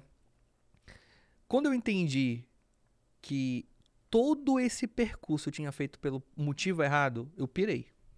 Porque o meu motivo era grana. Eu queria ganhar grana, uhum. porque eu não queria ter a vida que os meus pais tinham, né? Queria comprar casa, vi carro, viajar e tal. Tinha um propósito nobre por trás, que era melhorar a vida da minha família, melhorar a vida dos meus amigos, mas pela motivação errada, né? E aí, cara, eu pirei. Falei assim, não, não sei lá, nunca tive pensamentos assim é, pesados e tal, nem nada. Uhum. Mas eu deitava a cabeça no travesseiro, ficava olhando pro nada e pensando assim, cara, o que, que eu vou fazer da minha vida? Eu, eu zerei, eu, sabe o sentimento que eu tinha? Eu zerei a vida com 25 vida. anos. Uhum. Não tem mais nada que eu queira fazer na vida. Por quê? Porque eu não sonhava em, sei lá, ser o cara mais rico do mundo. Já não sabia mais o que você queria. Nunca soube, na verdade. Porque uhum. assim, era, foi como eu falei, foi o motivo errado. Foi o motivo errado. Hoje, inclusive, é uma coisa que. É, eu, eu não trabalho com um público muito jovem, né? Geralmente a galera que me acompanha é, já tem uma certa idade entre. Uma certa idade que eu digo assim, tem entre 25 a 35 anos, né? Uhum. Não é aquele garotão de 18, né? Geralmente esse cara entre 25 e 35, ele ou ele tá pensando já no longo prazo, ou ele já está casado, ou ele já tem filho, ou ele vem de um divórcio, ou ele já tem uma responsabilidade de, pô, a mamãe e o papai dependem de mim. Então ele já tem uma mentalidade diferente do que o cara de 18. Do que a molecada. Que, que esse cara, ele tá pensando o quê? Em comprar carro pra impressionar a mulher, o, é, o, os meus amigos, para curtir, que são raros as exceções, né? É, e, eu, e eu gosto muito de compartilhar esse tipo de experiência, porque é, eu costumo dizer que quando que o, o mercado ele, ele ele é de uma certa forma, sei lá, justo, né? Eu sou o tipo de cara, inclusive, que eu não acredito muito em justiça. Eu tô no meu lugar de fala porque eu vim de Belém. Então, se tivesse, se tem alguém que deveria se sentir injustiçado, seria eu. Mas imagina uma pessoa que veio de longe. Cara, hoje o que eu faço tem pessoas muito mais competentes para o que eu faço, faz, fazer o que eu faço. Pessoas que fizeram as melhores é, é, escolas de São Paulo, uhum. as melhores faculdades do mundo, o cara às vezes fala três idiomas, sabe? O cara, tipo, PHD e o caramba, e eu nem tenho faculdade. E aí, constantemente eu tenho que me lembrar disso. Hoje eu tava indo pro trabalho e eu tive um. um... E meu funcionário formado em Harvard. e meu motorista, engenheiro. Não, eu tava indo pro trabalho e aí eu comentei com um amigo, eu falei assim, cara, eu tive um, um, um devaneio aqui agora. Ele falou assim: não, foi um déjà vu. Eu falei: não, foi um devaneio, é uma coisa que eu não vivi ainda e eu, e eu sinto que eu já vivi, né? Ele falou o quê? Eu falei assim: cara, eu sei que meu próximo passo, na, da forma que eu tô trabalhando hoje, é eu sair do Brasil para morar fora, para trabalhar fora, né? Que é o próximo passo. E aí, nunca contei isso em lugar nenhum, inclusive, né? Mas, por exemplo, como eu decidi seguir uma carreira nos bastidores, esse é o próximo passo. E, eu te, e, o, e esse próximo passo seria Nova York, né? E eu tava, assim, era um, um, local que me arremeteu de alguma forma esse pensamento que eu fiquei pensando, ah, isso aqui parece Nova York, nos filmes. Nunca fui em Nova York, nunca. Fiquei, cara, parece Nova York. Aí eu me lembrei, aí na mesma hora que vem esse pensamento, olha como o meu, meu, meu psicológico já tá tão preparado para esse tipo de coisa, deu me frear, que eu lembro na hora, exatamente, no mesmo momento que eu viajo, eu lembro, cara, calma, não é por ti não é graças a ti. Tu nem sabe por que tu tá aí. Olha os caras de Harvard e o caramba lá. Os caras que tem doutorado e tudo mais. Tu é sortudo pra caramba. Só agradece. Sei lá, Deus, Lua, Buda, qualquer coisa. É uma planta na rua, só agradece só qualquer agradece. coisa. Né? Então, por exemplo, hoje eu acredito muito nessa questão do propósito. Que hoje, que, que inclusive, só para fechar esse parênteses, né? foi assim que eu, eu sobrevivi a essa pira. Porque quando é, eu zerei a vida com 25 anos e me encontrava diagnosticado com depressão, né? É, eu falei assim, cara, hoje eu convivo com pessoas. Eu convivo, sempre convivi com pessoas que sempre quiseram ganhar muito dinheiro, né? Então eu absorvi isso, nada contra ganhar dinheiro, né?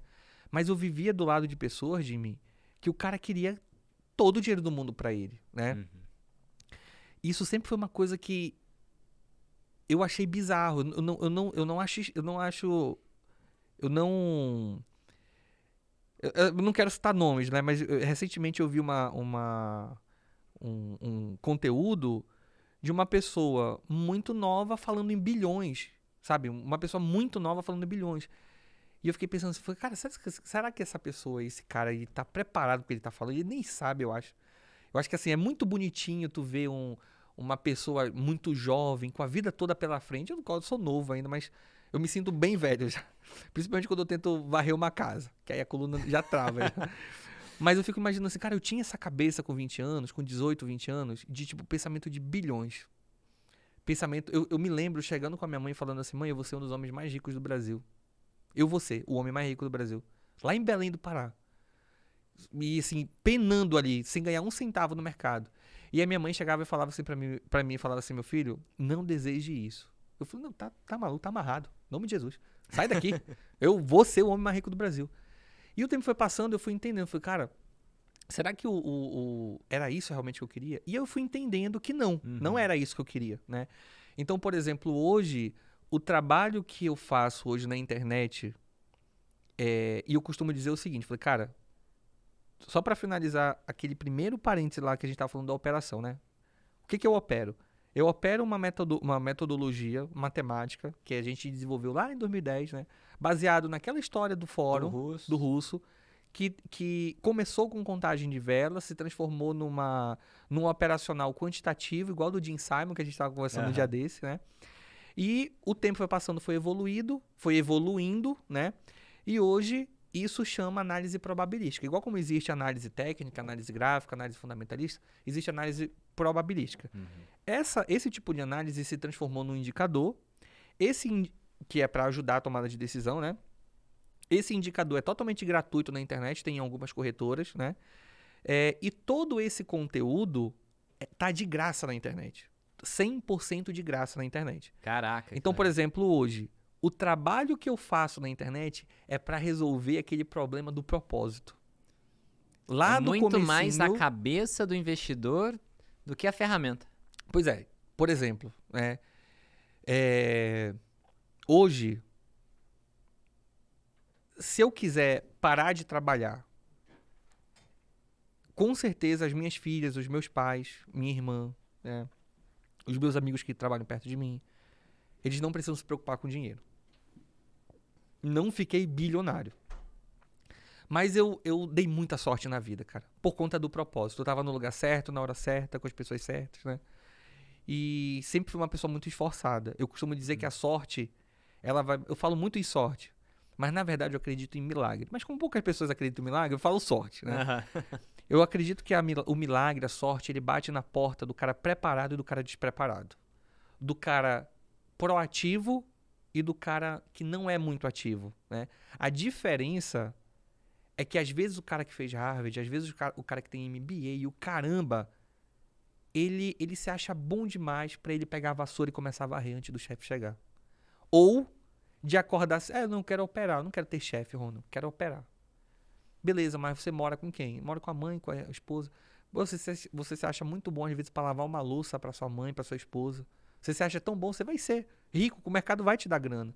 Só que às vezes a pessoa ela entra com uma mentalidade totalmente diferente e eu costumo dizer que o mercado ele sabe disso. Ele sabe o propósito ali. Eu estou viajando na maionese. Mas o, o mercado ele sabe um pouco do teu propósito e ele sabe se você vai ser uma pessoa que vai usar aquilo ali, aquelas informações, grandes poderes, grandes responsabilidades. Imagina, você vai ficar rico para quê? Vai ficar pisando nos outros, para ficar humilhando os outros, né? É, a gente vê hoje, eu te digo assim, por conviver com pessoas desse nível, né? Donos de corretora, donos de instituições financeiras e tal. É, eles são pessoas reservadas, né? São pessoas que é, se protegem por questões óbvias, né? Segurança e tudo mais. Uhum. Mas são pessoas que são extremamente fora da curva. que, é, que eu lembro, nunca vou me esquecer, cara. Eu não vou citar o nome dela, mas eu tenho uma tia, como eu tenho sete tias, ninguém vai saber quem é.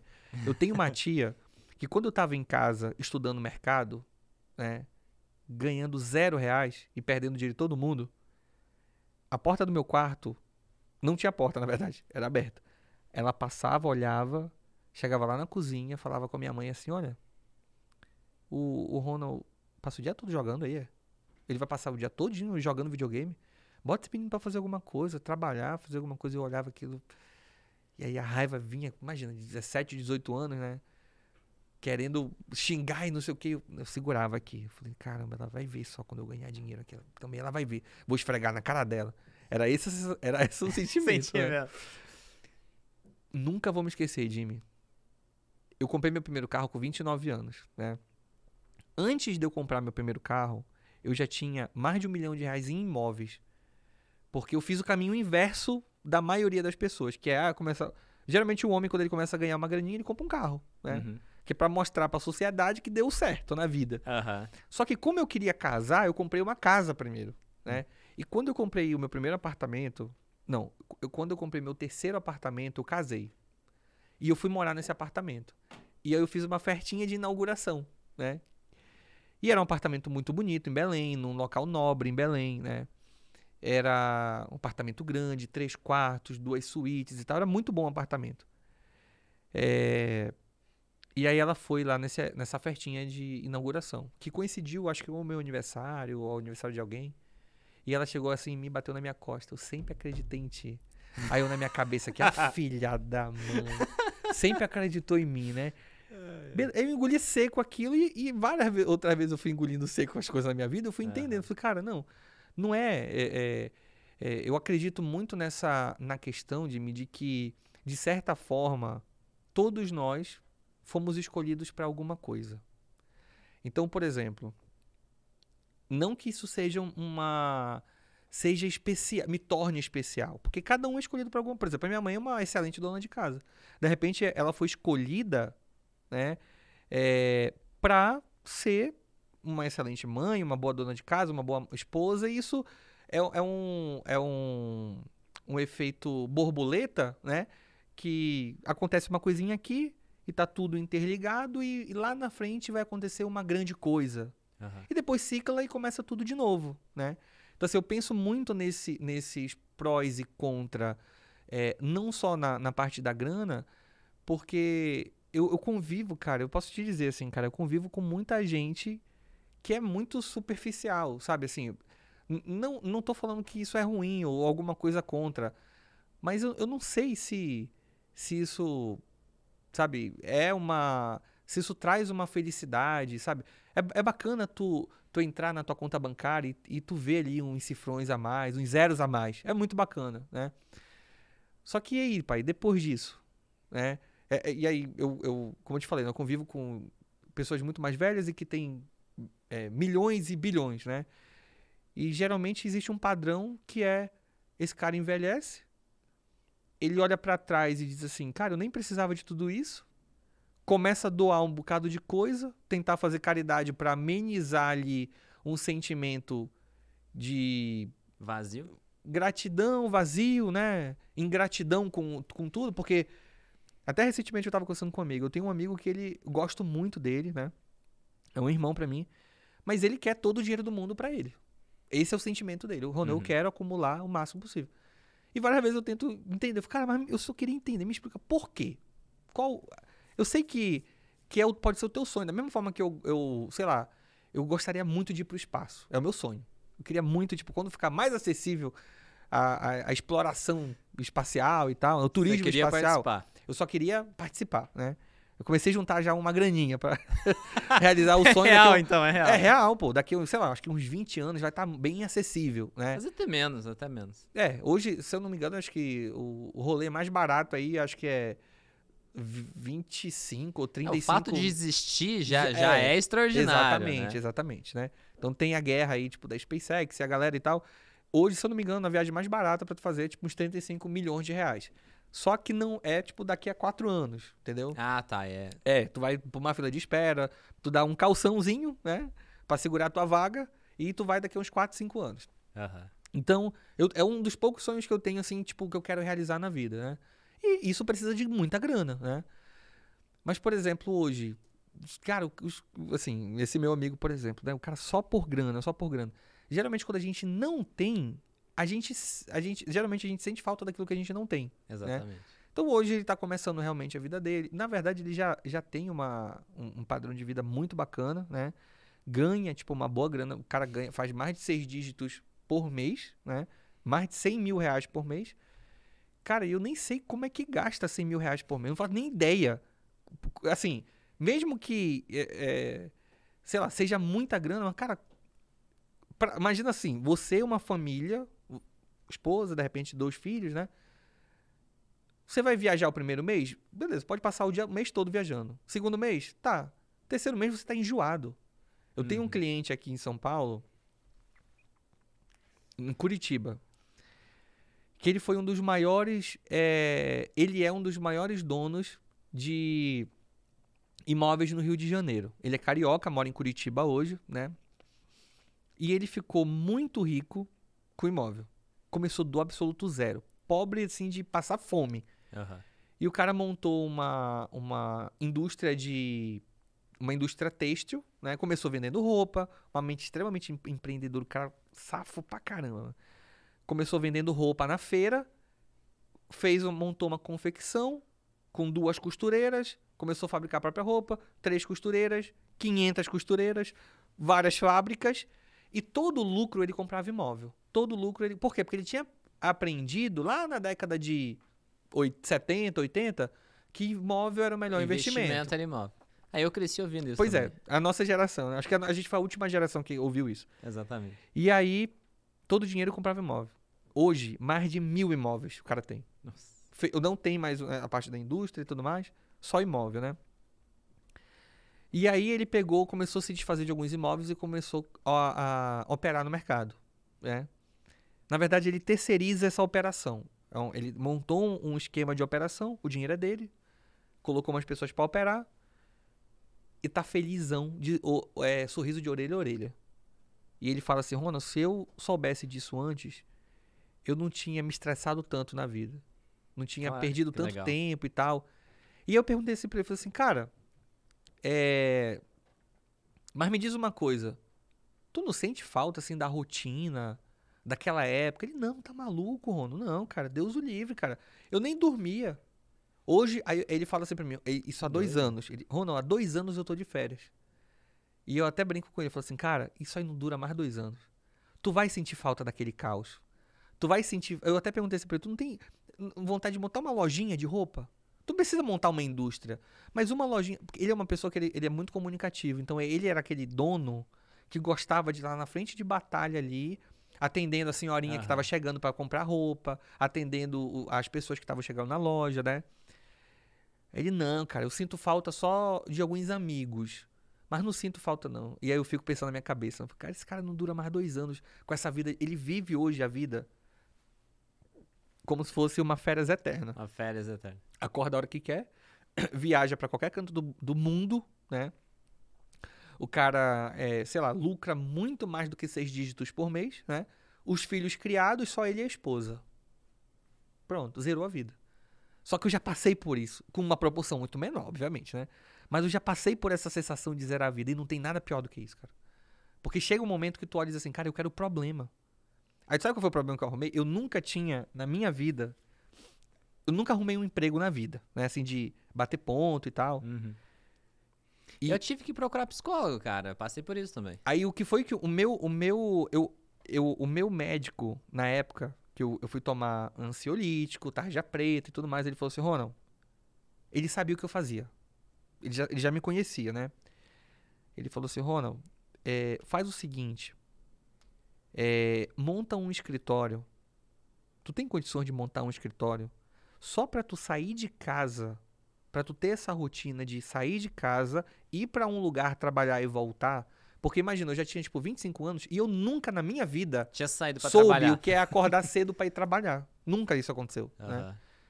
E eu olhei assim e falei, cara, verdade, cara, eu acho que faz sentido. Aí eu fui lá em Belém, procurei um localzinho e tal barato, aluguei um escritório pequenininho assim. chamei um, uns amigos só para compartilhar, eu pagava tudo. só quero que vocês estejam aqui dentro, comigo. É. E vamos operar, vamos. Botei um PlayStation com uma televisão, né? Pra jogar FIFA o dia todinho quando eu não tava operando. E aí, cara, foi o, assim, foi um dos bagulhos mais libertador da minha vida. Eu ter uma rotina Funcionou. de emprego. Eu era meu próprio patrão. Eu tinha que eu botava o celular para despertar, sete e meia, oito horas eu tenho que estar na rua para sair. Chegava umas oito e meia mais ou menos, né? É, eu não tinha carro Legal. nessa época. Eu tinha uma motinho, tipo uma biche, uma scooterzinha. Uhum. Que ninguém me segurava em Belém com essa moto. Mano. Ia pra cima, pra baixo, todo lugar. E Belém chove todo dia. Então, assim, ia, mas só que é um horário certo que chove, é depois do almoço. Então, se assim, eu não podia, eu sabia os horários que, Você podia se que eu podia me locomover, exatamente. E chove todo santo dia lá. Todo dia chove em Belém. E, mas é, o bom é que é sempre no mesmo horário. E aí a gente tem um ditado lá que a gente diz assim: antes da chuva, depois da chuva. Ah, vamos tomar um café? tá, antes da chuva, depois da chuva. Caraca, enfim, que louco. Enfim, e aí é, montei essa, essa rotina. Hoje, por exemplo, eu, eu não tenho tanto tempo para isso, mas de vez em quando eu recebo uma pessoa ou outra, o cara que tá começando, operando. Eventualmente o cara vem numa situação dessa, né? Poxa, Ronald, eu tô eu tô ganhando uma grana, tá dando certo para mim, né? Eu só que assim, cara, tá faltando alguma coisa, eu não sei o que é. E aí geralmente eu costumo dizer isso pra ele, eu falo, cara, tu, já, tu tá muito tempo em casa? Aí geralmente o cara mora com a esposa e uhum. tal. E apesar de ser assim, casamento é uma coisa boa, né? Se fosse ruim, eu não tinha casado a segunda vez. é... Só que é bom você ter o seu espaço, é bom você sair de uhum. casa, né? O mercado ele te dá essa liberdade, é... essa liberdade de você tá, tá, por exemplo, trabalhando no home office, de você tá ganhando a sua graninha ali. Se você não tem, por exemplo, hoje eu costumo dizer o seguinte: Pra quem começa pode ser muito bom, né? Cara, Mas... e assim, e já, e já contando, já, eu já arrisco a dizer, Jimmy, que não é só pra quem começa. Tipo, pro cara que já tá ganhando uma graninha. Por, por exemplo, se o cara não quer ser o homem mais rico do mundo, né? Quer ficar rico, mas não quer ser o homem mais rico do mundo, cara, o mercado financeiro ele tá de braço aberto para ti. Uhum. E nem precisa de muita coisa, né? Acho que a gente chegou a conversar sobre isso, né? Tipo, de, de quanto a pessoa ela pode começar ali e ela vai montando um planejamento de, de longo prazo, uma mentalidade de investidor, não de apostador, né? E aí, a pessoa vai montando, vai montando, vai, vai estruturando isso, monta um planejamento ali, que geralmente é o que eu indico pra galera. Cara, monta um, um planejamento de quatro anos, porque quatro anos é uma faculdade que, tipo, é, é bem ou mal, todo mundo senta é, numa carteira Marca, de faculdade. É fica quatro anos ali e nem sabe para onde vai depois. É. Não tem garantia de nada. Então, assim, se eu te disser o seguinte, cara, se você fizer Só quatro custo, anos. Né, se você fizer quatro anos isso aqui, daqui a quatro anos você tá vivendo disso muito tranquilamente. É, você, você, não vai ficar todo mês aportando. Por exemplo, eu não sei como é que é opções, mas é, no Forex. É, eu não recomendo a pessoa ficar todo mês aportando ali. Pô, não precisa. Se você quisesse aportar dinheiro, você, tá, não, tá, você não estava na renda variável, você estava na renda fixa. Né? A renda variável é um mercado. Uma atividade mais como é, um trabalho, né? Pronto, é um mercado, você... é um mercado mais agressivo. Mais ativo, né? Mais arriscado, esse é o ônus. Mas o bônus é que ele é mais alavancado. Uhum. Ele, é, ele é mais alavancado, né? Então, assim, monta um planejamento. Tem até um, um cálculo que é muito fácil a pessoa achar na internet isso. Que hoje, por exemplo, se você começa com, se eu não me engano, posso estar errado, mas é 10 mil reais e você buscar 3% em média, que não é impossível ser feito, é difícil, né? Mas eu tô falando de média, né? Então daria aí uns 3, daria uns 30 e 40% ao mês, ao ano, né? Ao ano. Uns 40% ao ano. É, em 4, 5 anos, se eu não me engano, em juros composto, você fica milionário. E, e, você não vai ficar sacando esse dinheiro. Mas quando você se tornar milionário, você, fica, você tá vivendo aquilo. Uhum. Então imagina uma faculdade que você tá plantando todos os dias, não, e nem é o dia todo. Por exemplo, o que eu opero hoje, que é o swing trade, que são operações que duram sete dias, Jimmy, literalmente, eu tenho um amigo que de, de, ele é de bolsa, e a galera provavelmente já deve ter ouvido falar que ele é o cara, é o pai de todo mundo, que é o Didi Aguiar, né? E, e, o, e eu e o Didi, a gente compartilha do mesmo do mesmo pensamento. Hoje o que eu faço é swing trade. Eu entro terça-feira para operar, abro operações e eu só vou operar na outra terça. Então, assim, eu opero quatro vezes por mês. Toda terça-feira. Um dia por semana. Praticamente. Eu não vou te dizer que é só esses quatro dias, porque, por exemplo, terça-feira dessa semana, dessa semana que está, Uhum. eu abri uma operação. Essa operação me deu um lucro ok, porque eu faço day trade sem stop. E o que eu sou apedrejado com isso, não tem noção, cara. Quando essa, essa operação ela dá, é, me dá o lucro, que geralmente é sete dias, mas se essa operação me dá um lucro em um dia, eu fecho Você essa já operação. embolsa. Eu já embolso, acabou. Essa semana aconteceu isso. Eu, eu abri a operação na terça na terça-feira. Na quarta-feira, com menos de. um pouco mais de 24 horas, porque eu abri 10 horas da manhã na terça. Quando foi de tarde, na quarta-feira, a operação já estava me dando um pouco mais de 10 mil reais de lucro. Eu falei, beleza, botei a grana no bolso, acabou. Só terça-feira que vem. Você é, fica tudo programado? Não, não, é tudo na mão. Tudo na mão. Tudo na mão, é. É, a- esse, essa questão dessa veia matemática também, como a maior. a- não tem como eu fugir, porque assim, quando a gente fala de mercado, é, muita coisa é número, né? Uhum. E eu, assim, e, estatisticamente, né, e eu sou professor de matemática, então. Eu sou professor de matemática casado com uma professora de português. Eu acho que eu comentei isso contigo. né? Comentou. É, então, assim, o, o MEC tem. Você entra ali na página do MEC, você vai ver o, o, o índice dos resultados ali acadêmicos e tal, dos alunos.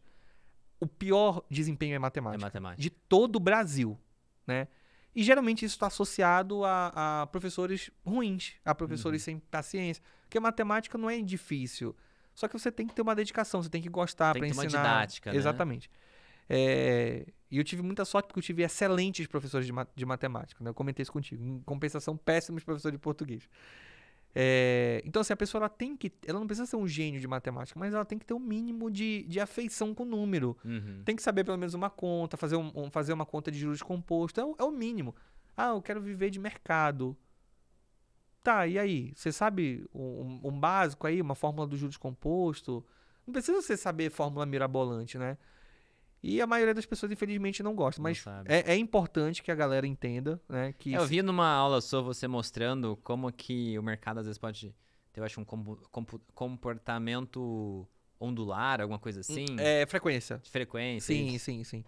É, e, e assim, da mesma forma, no- e não quer dizer que se a pessoa não gosta de matemática, ela não vai ter resultado. Mas, por exemplo, né? é, quem me conhece pessoalmente sabe que eu não sou alto. Né, Eu tenho um pouco mais de um metro e meio de altura. Eu gosto muito de basquete. Impossível você ser jogador de NBA. Eu posso gostar muito de basquete. Mas é- são duas coisas que uma não foi feita pra outra. Ronald e jogar basquete. é impossível. Não tem. Então, por exemplo, se eu fosse mais alto, eu teria mais chances. Então Aham. aumenta as minhas chances, são as condições, né? Na matema- no mercado também. Ninguém nasce amando números, não existe isso. É, é até esquisito pensar nisso, né? Mas se a pessoa ela desenvolve é, esse, esse querer aprender, ela vai tem mais chances do que a pessoa que não gosta de, de números e matemática, né? Aham. Então, por exemplo, meu sonho, cara, é eu fazer isso que eu faço em um mês, em quatro dias, em quatro semanas, fazer em um mês. Só que pra eu fazer isso, que seria um, o quê? um dia só no um mês? dia no mês. Eu entro um dia, a operação surfa o mês todo. Cara, porque não é difícil. Essa é a verdade. Só que não é difícil pra quem tem experiência. Aham. Pra pessoa que tá começando, vai ser a pior coisa do mundo. Porque, por exemplo, a, eu costumo dizer que Porque o loss da pessoa pode ser enorme, né? ainda mais que opera sem, sem stop loss, o prazo longo, o movimento vai ser maior. Pois é, na verdade, o, o teu loss, ele só vai ser muito grande se você estiver operando muito alavancado. Tiver- Que é Ah, uma coisa entendi. que eu não, não faço e não recomendo, entendeu? Então, é, por o exemplo... fato de você estar operando vários dias já mostra que a alavancagem é menor exatamente, do que o cara que faz exatamente. trade, né? Inclusive, a minha conta de operação, ela é uma alavancada muito baixa. Ela é uma... É, toda conta é alavancada, né? Aham. Mas a minha, é, você pode em qualquer corretora solicitar que eles diminuam sua alavancagem. Então vai diminuir o seu ganho? Vai, mas vai diminuir seu- a sua exposição também. também. Então, por exemplo, hoje, o que eu opero é uma coisa muito simples, né? O, o mercado de Forex, ele é dividido em três classes, que são as principais moedas, as intermediárias e as horríveis. né? Aham. Por exemplo, o real é horrível. É horrível. né? E tem ali as maiores de todas, que são os países... Euro dólar. É, que são os, os maiores... o pareamento dos maiores países, É. né? Estados Unidos, como a Europa, Canadá, Japão, né? É, Reino Unido, enfim, é Suíça, é, Austrália, são esses, Tem né? muita diferença de comportamento? Não, então, é o mesmo comportamento dentro esses países. A gente chama isso no Forex de ativos majors, né? dentro desses ativos majors, que são esses, essas, esses oito, essas oito regiões, Estados Unidos, Canadá, não sei se eu vou lembrar todas, Estados Unidos, Canadá, Reino Unido, Europa, Suíça, Austrália, Japão. Eu acho que, eu acho que são sete. Ou eu vou esquecer. Mas enfim, é só a pessoa digitar no Google. Da Nova Zelândia lá é. Ah, em Nova Zelândia, dólar neozelandês. Ei, Fechou. Tá bom Acertou. isso aí, hein? São oito. Sabia que era oito, tá vendo? eu tava só te testando. Pegadinha de professor. Oito Ixi, ativos. Mas eu não entro numa conta de Forex faz o quê? Uns nove anos? uns Oito anos. ativos, exatamente. São esses oito. Então, assim, esses oito, eles se pareiam entre eles, Aham. né? Esses ativos, eles têm um comportamento extremamente iguais, que é o quê? Por exemplo, o dólar americano com o euro, que é o ativo mais operado de Forex do mundo, né? É onde a 70% da grana tá toda ali, 80% quer dizer, da grana tá toda ali no euro dólar. É, essa paridade não tem como ficar, por exemplo, com uma, uma proporção igual como o real tá hoje pro dólar, 5 para 1. Por quê? Porque isso é muito ruim para os dois. Então, por exemplo, você pega dois países do topo, duas regiões, né? Porque a Eu- Europa é uma região, não é um país. Você pega a região da Europa e os Estados Unidos, então euro e o dólar, Aham. eles dependem de uma de uma é, de um equilíbrio econômico entre eles. Por quê? Porque eles estão fazendo é, transações comerciais constantemente. Existe, aham. por exemplo, hoje a Europa. Qual é o, o- a maior é, a maior Economia? a né, na verdade não é maior economia, né? O- a- fugiu a palavra agora, né? Tô com outra palavra na cabeça. Mas hoje, por exemplo, a maior fonte de renda da Europa hoje é turismo. Uhum. Fugiu a palavra, usei a fonte de renda. É, a maior fonte de renda hoje da, da Europa é turismo. Então, por exemplo, da onde vêm os, os principais turistas da Europa, dos Estados Unidos? Então, se você tem hoje um euro a 2 dólares. Perdão, o contrário. Um euro a 50 centavos de dólar, essa viagem fica muito cara para o americano. Uhum. Da mesma forma que isso seria entre os Estados Unidos e o Japão e etc e tal, entre os E maiores. aí mexe muito na economia, se Exatamente. tiver um deslocamento muito grande. Então aí onde é que entra a característica igual entre Então eles? existe umas margens, assim, Exatamente, ciclos, pescou a assim. ideia. Existe, sempre vai existir um topo e um fundo histórico que não passa dali. Se passar, Caraca, Jimmy, é porque deu uma merda muito, Muito grande, no grande. mundo. Tipo assim, pode colocar aí a terceira guerra mundial. Se existir uma proporção tipo euro-dólar de 5 para 1, igual como tá o real, pode acontecer. Não vou dizer Deu que é impossível. É porque deu uma merda muito grande. Tipo Alguma assim. um- coisa mudou Não, muito. um bagulho nível nuclear, assim, sabe? Deu uma. Tá uma coisa muito errada no Aham. mundo, né? Então existe uma dependência econômica, né? E, e saudável, sustentável, perdão, entre essas regiões. Então acaba gerando uma, uma espécie de ciclo onde fica batendo em, em Exatamente. fundo Exa-. Não é constantemente, né? Mas, por exemplo, Mas hoje. muda a probabilidade na Não, hora que pois você é. vai montar uma operação. Pois é, por exemplo, hoje, se você vender no topo e comprar no fundo, é estatisticamente uma estratégia de 100% de acerto.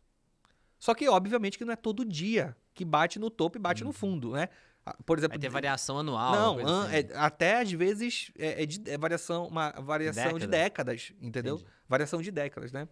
É, então, assim, a pessoa. Imagina o seguinte: um ativo desse que vai variar entre uma máxima e uma mínima durante 10 anos, ele. Você tem que ter muita paciência para operar. Uhum. Não adianta você chegar agora, é o cara que tá começando agora, né? Ah, eu vou, eu vou fazer aqui um scalp, que, é, que são aquelas operações curtas, né? Vou fazer um scalp, fazer 20 scalps por dia aqui no Eurodólar. Você vai perder 20 vezes dinheiro por dia. Amanhã você vai perder mais 20. E assim constantemente. Porque imagina, pô, existe uma estratégia que não é difícil, né? Esse- esses mercados, esse, essa- esses ativos, que, que são os ativos que eu opero, geralmente é o que eu indico a galera que está começando, que são os mais fáceis também para operar. Você vê eles, você tira o zoom, olha ele de forma macro, você vê uma lateralização infinita assim no ativo. Ele só anda de lado. Caraca. Literalmente por conta disso. Você pega ali, por sei lá, o- se eu não me engano, o máximo histórico, ah, é, histórico range que a gente tem hoje de um ativo de Forex é 50 anos. Que foi quando foi documentado é, a, ba- a base de dados é, para ficar acessível popularmente, né? Aham. Da década de 70 para cá. Você pega o euro-dólar da década de 70 para cá, você vê assim um, um- Uma uma, linha, faixa. uma faixa assim lateralizada. Aí, pô, ao longo dos 50 anos deu várias oportunidades, né? Aham. Então, assim, é- não, é um, um- não é tão difícil, não é um bicho de sete cabeças. É, o ponto positivo é que é um mercado muito alavancado, o ponto negativo é que é um mercado muito alavancado, muito alavancado. né? E se a pessoa ela tiver uma, uma consciência de longo prazo, né? O que, que seria o longo prazo pra gente que faz trader? Cara, longo prazo, um a quatro anos. Eu conheço pessoas que deram muito certo com um ano. Uhum. Pessoas que geralmente dão certo com menos de um ano é porque o cara teve muita sorte. E isso existe, isso né? existe. Mas estatisticamente, se a pessoa faz um compromisso com ela mesma, imagina o seguinte, imagina, pô, que tá ouvindo a gente, né? Quer ser trader, beleza. Se o seu plano A é ser trader, você tem a obrigação de fazer um compromisso com você de que isso vai dar certo de 1 a 4 anos. Porque hum. essa é a estatística, né? A não ser que você seja o próximo Cristiano Ronaldo do trade, né? Aí você vai ser mais rápido do que isso. Mas se você não for, for uma pessoa normal igual eu, de 1 a 4 anos. E é legal as pessoas assumirem que elas não vão ser, né, especiais, porque a maioria das pessoas não são especiais. A gente tem que aceitar isso nesse ponto. É, quantas pessoas vão ser jogadores de futebol e vão ser Cristiano Ronaldo? A realidade é tem tem tem, tem na, na internet algumas pessoas falam isso, ó, uh, isso aqui o pessoal fala, só faz isso se for burro. Ele, o cara fala, não, mas eu sou burro. Aceita isso, é muito mais fácil você aceitar uma certa limitação e, e, e para você ter um, um, um, resultado melhor do que você se achar super especial e acabar quebrando, né? Ah, porque eu acho perigoso isso. A pessoa acerta duas, três vezes, sou foda. E aí na quarta Mas sabe que, sabe o que, que acontece isso? Nesse período que eu, eu. Esse período que eu passei de de conflito comigo mesmo e tudo mais, porque eu pensei que tudo era grana, eu descobri que não era e tal. Uhum. Eu comecei a encontrar respostas que eu me contentei com essas respostas, né? Então, por exemplo, eu entendi que não existe um pai, uma mãe, um tio, uma tia, um avô que cria uma criança que vai bater nas costas dele e dizer assim: hum, esse aqui nasceu para perder. Esse aqui é. não vai ganhar todas as vezes que tentar. Muito pelo contrário, né? Por exemplo, eu sempre fui uma criança. É... A criança faz um desenho feio e os pais. Pois é, eu sempre fui uma criança muito, muito agitada, muito elétrica. E, e a, a, minha mãe resolvia isso na porrada, sacanagem. resolvia isso na, com atividade física. Então eu sempre fiz futebol, natação e tal, né? E, e eu sempre fui muito cobrado nisso. Meu pai é militar. Uhum. Então, assim, eu sempre fui muito cobrado de que não tinha essa história de o importante é competir. Não, exi eu, eu não acho legal isso. cobrar. Funcionou? Ou não? Não, pois, pois é. Eu acho, eu, acho, eu acho que assim, não é uma coisa que eu tô duplicando. Funcionou talvez para mim. Mas não é uma coisa que eu, tô que eu tô duplicando nas minhas filhas. Por quê? Eu tenho duas filhas, né? Por quê? É, porque às vezes você ganha e não quer dizer que você ganhou porque você foi o melhor. Se você pegar grandes, grandes descobertas da humanidade, cara que inventou isso aqui, uma caixa que eu vou falar, as pessoas vão ouvir em qualquer lugar do mundo. Às vezes, estatisticamente falando, as principais invenções, invenções, as melhores. Foram sem querer. Foi muito sem querer. Muito sem querer. Né? É... Então não tem como a gente dizer assim, pô, o cara que inventou o microfone ele é um gênio. Eu não sei se é. Tô chutando aqui, né? Mas a gente poderia usar a, a por exemplo, é, a, a eletricidade, a, a, lâmpada, né? energia contínua, etc e tal. Eletricidade contínua, corrente contínua. Foram coisas que foram inventadas, tipo, muito por acaso. Né? A pessoa... Igual a história do cara do Viagra.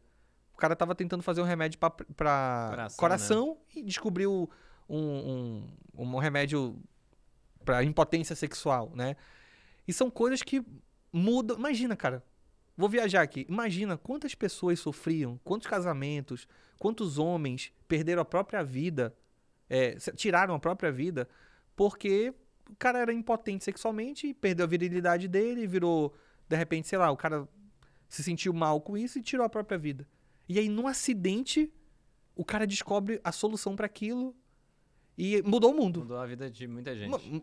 Entendeu? Mudou o mundo. Então, eu, assim, eu, eu, eu fui essa criança de que meu pai batia na minha costa e falava assim: olha, você vai ser o melhor. Você é pequeno? É, mas você vai ter que compensar de outra forma. No futebol você vai ter que ser o que mais corre. Na natação você tem que ser o, o, o que mais prende a respiração.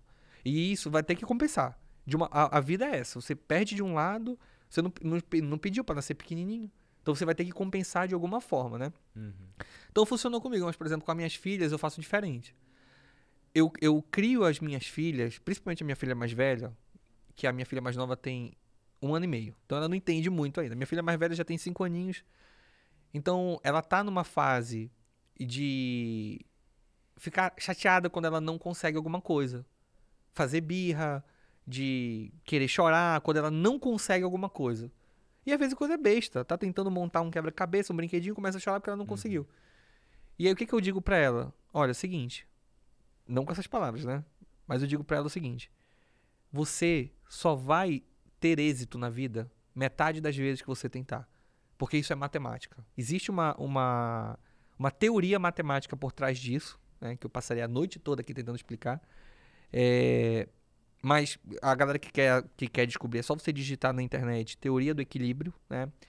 E você vai entender é, um, um, o que, na minha opinião, é a, o principal conceito que rege o universo. Teoria do equilíbrio, né? Só para ficar um, um exemplo, né? Tu imagina que hoje, Jimmy, existe 7.7 bilhões de habitantes no mundo, né? 7.7 bilhões de habitantes no mundo. Eu tenho duas filhas. Se eu quiser ter um terceiro filho, uma terceira filha, eu vou chegar com a minha esposa e falar, vamos ter mais um filho.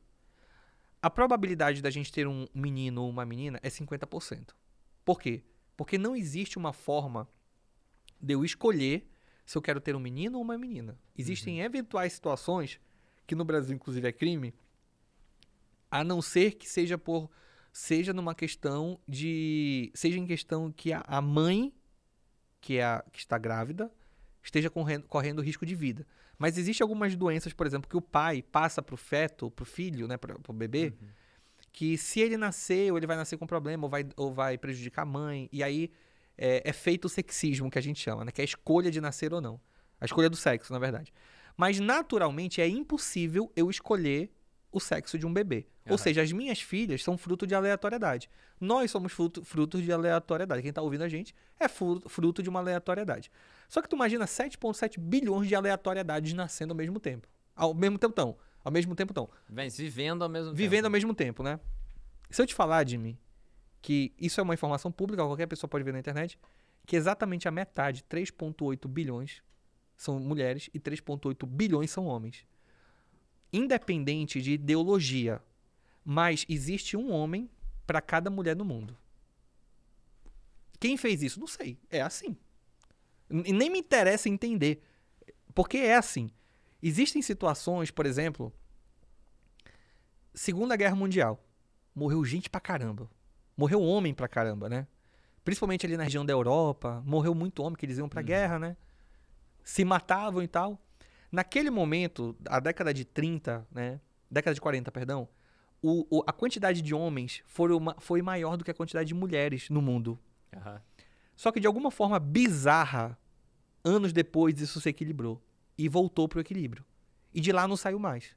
Até um, até um dia que exista um evento que, sei lá, mate novamente, o tire, sei lá, a vida de vários homens ou várias mulheres e depois volta para o equilíbrio de novo. Isso aconteceu no mundo várias vezes. Época de pandemia, peste negra, Primeira Guerra Mundial, época do, do, dos romanos, enfim. Sempre aconteceu. E sempre o natural era voltar para o equilíbrio. A mesma quantidade de mulher tinha com a mesma quantidade de homem. Até hoje é assim, né? Uhum. Então, assim, hoje, essa, essa, é a teoria, essa teoria ela, ela rege as minhas tomadas de decisões, né? Uhum. Baseado nisso, eu acredito que metade das vezes que eu entrar comprado eu vou acertar, metade das vezes que eu vou entrar vendido eu vou, eu vou errar. Eu acredito tanto nisso que eu mostro o meu histórico para as pessoas e é metade das vezes eu acerto, metade das vezes eu erro. E um histórico de longo prazo. Geralmente de curto prazo, quando você pega ali poucas operações. É, Às vezes é enviesado. Vai, vai vir ou com mais acerto ou com mais erro. Mas quando você olha o longo prazo, você com, com mais uma janela de dados maior, né? Isso acontece. Inclusive, inclusive, isso acontece no mercado. Tu sabia, Jimmy, que metade das vezes você pega ali, tu sabe o que é um candle, né? Uhum. Para quem não sabe o que é um candle, é, é, são aquelas imagens de alta e de baixa que aparece no gráfico e o trader tá olhando ali o, o gráfico, né? Se você coloca esse gráfico num time frame de H1, perdão, D1 de, no gráfico diário, Diário. onde cada imagem dessa é um dia. Olha essa, olha essa bizarrice que eu vou te falar. Você coloca ali cada gráfico desse no diário. Qual ativo, Ronald? O ouro, por exemplo. Sabia que o ouro é o ativo que mais se valorizou ao longo do- da história do mundo? Porque motivos óbvios. O mundo vai passando, o mundo está evoluindo e o ouro está sendo descoberto, está ficando mais escasso e sendo vai valorizando mais, uhum. né? Ou seja, a gente tem uma tendência de alta de um gráfico do ouro a vida toda, não é verdade? Aham. Só que se eu te falar assim, Edime, a mesma quantidade de dias que subiu foi a mesma quantidade de dia que caiu, tu acredita? Se você tá falando. Não, mas é o que, que tu acredita? Se fosse qualquer outra pessoa te falando isso, tu acreditaria nisso? Não sei, acho que eu ia querer ver as fontes, né? Querer ver a- o, o estudo. Cara, eu- e eu, te digo a fonte. É só você ir contar. Porque foi o que eu fiz. eu fui contando um por um. Claro que se você pegar uma janela muito pequena, por exemplo, a última semana, o último Deve mês. dar pra automatizar essa contagem. né? Inclusive, esse é o indicador que eu te falei. Aham. Ele conta pra trás quantas vezes equilibrou e desequilibrou. Equilibrou seria ficar metade das Metade, vezes pra um, metade pro outro, e desequilíbrio, Independente do lado que o mercado vai, a quantidade de candles Bizarro, tende né? a 50%. e isso acontece inclusive no índice Bovespa. Metade dos dias positivos e metade dos dias negativos. Aí tu imagina o seguinte, Da hora. pouquíssimas pessoas Acho, sabem. acho que eu cheguei a, a- ver, acho que tem um. Eles mostram ah, a chance de ficar positivo ou negativo um dia. E é isso, beira 50%. Né? Exatamente, exatamente. E aí no longo prazo, só que aí no longo prazo vai contar o, o tamanho do candle, né? Vai, vai contar Cara, eu vou ser o, mais- o eu tamanho vou- do movimento, Eu né? vou, te dar, eu só- vou te dar uma informação mais bizarra ainda. Mais bizarra do que essa. Tu já ouviu falar num site chamado investing.com? Não. Não, inverte.com, ele é um site, é um site muito conhecido fora do Brasil Uhum. para quem opera mercado internacional, mercado americano, Uhum. É, moedas, cripto internacionalmente também. Por quê? Porque é, é um site que te dá, é como se fosse um Bloomberg, Certo. né? É como se fosse um, eu não sei aqui no Brasil que o pessoal usa, mas é, é um site que ele vai te dar informações jornalísticas, notícias, vai te dar um calendário econômico, review, várias é tipo coisas. Finviz, conhece o Finviz? Não, não conheço. É É, brasileiro? é gringo também. Não, não Só que conheço é, é da bolsa. E aí, esse site inverte.com, ele tem um gráfico lá. É o Investing. Investing. Isso. Investing, ING no final. Investing.com. Investing inver- ver- com R ou Investing com S? Com S. Investing. Ah, tá. Eu conheço, conheço Pronto, o Investing. Eu pronto. tenho o aplicativo do Investing. Pronto, inverte. E muito conhecido. Todo mundo Ah. conhece esse aplicativo, né? Esse, esse site. Existe uma, uma, um relatório lá que, por exemplo, o, o- a- os pares de moeda, o Forex, que hoje é o maior mercado, não é divulgado o volume de operação porque não existe uma bolsa. Então Uhum. não é centralizado, então não tem relatório. Difícil de mensurar. Não tem como, exatamente, né? Mas o mercado de commodity é mensurável, porque existe Uhum. uma bolsa para isso. Aham. Olha que bizarro, Jimmy. Presta atenção.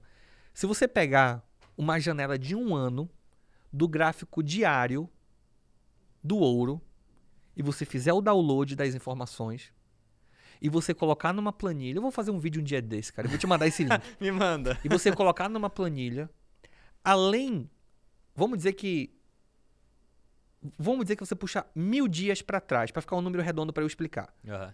Mil dias são três anos e meio. Não, três anos e um, e um mês, né?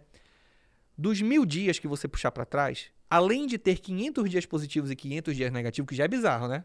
Você vai ver um gráfico subindo, pô, mas tem 500 dias para cima e 500 dias para baixo, era para estar lateralizado, né? Aham. Além disso, como o mercado, como o ouro tá no mercado de commodity, mercado de commodity existe uma bolsa, é divulgado o volume de negociação. Além do volume, a variação automaticamente, né? A variação é quanto ele varia, o volume é quanto foi inje- injetado de dinheiro. Jimmy, se eu te disser que nesses mil dias o mesmo volume de compra foi o mesmo volume de venda, tu acreditaria? Acho que pra comprar tem que vender, né? Aí bate. Mas aí, imagina, o gráfico tá em, em alta. Em negócio. Tá em tendência o gráfico. É, é, Não é- tá- é não- anti, assim, eu, eu entendi a questão. É antinatural pra pessoa entender se teve a mesma quantidade de compra como de venda. É que assim, tem a me- se tem um negócio, tem a venda e a compra. A quantidade vai ser igual, né? Mas aí a questão é os preços que foram negociados que, que Exatamente. induz a Aí entra- no mercado. Mas é louco isso, né? Acho que a, a maioria das pessoas não, não, não enxerga Aí, por isso. exemplo, entra numa outra premissa que poucas pessoas sabem também, que é o quê? Hoje a gente vive uma economia alavancada. Não é só o day trade que é alavancado. É toda a economia. É toda a economia. Por exemplo, a gente vive hoje num mundo que existe 10, mas a gente vive como se fosse 50. É o mundo todo tá alavancado. Por exemplo, uhum. se você tem a mesma, o mesmo volume de dinheiro entrando comprado e o mesmo volume entrando vendido, como que o ativo está subindo? Porque conforme o tempo passa, cada vez mais vai havendo mais especulação uhum. ao ponto de cada vez ser mais. É, qual foi a palavra que eu acabei de usar?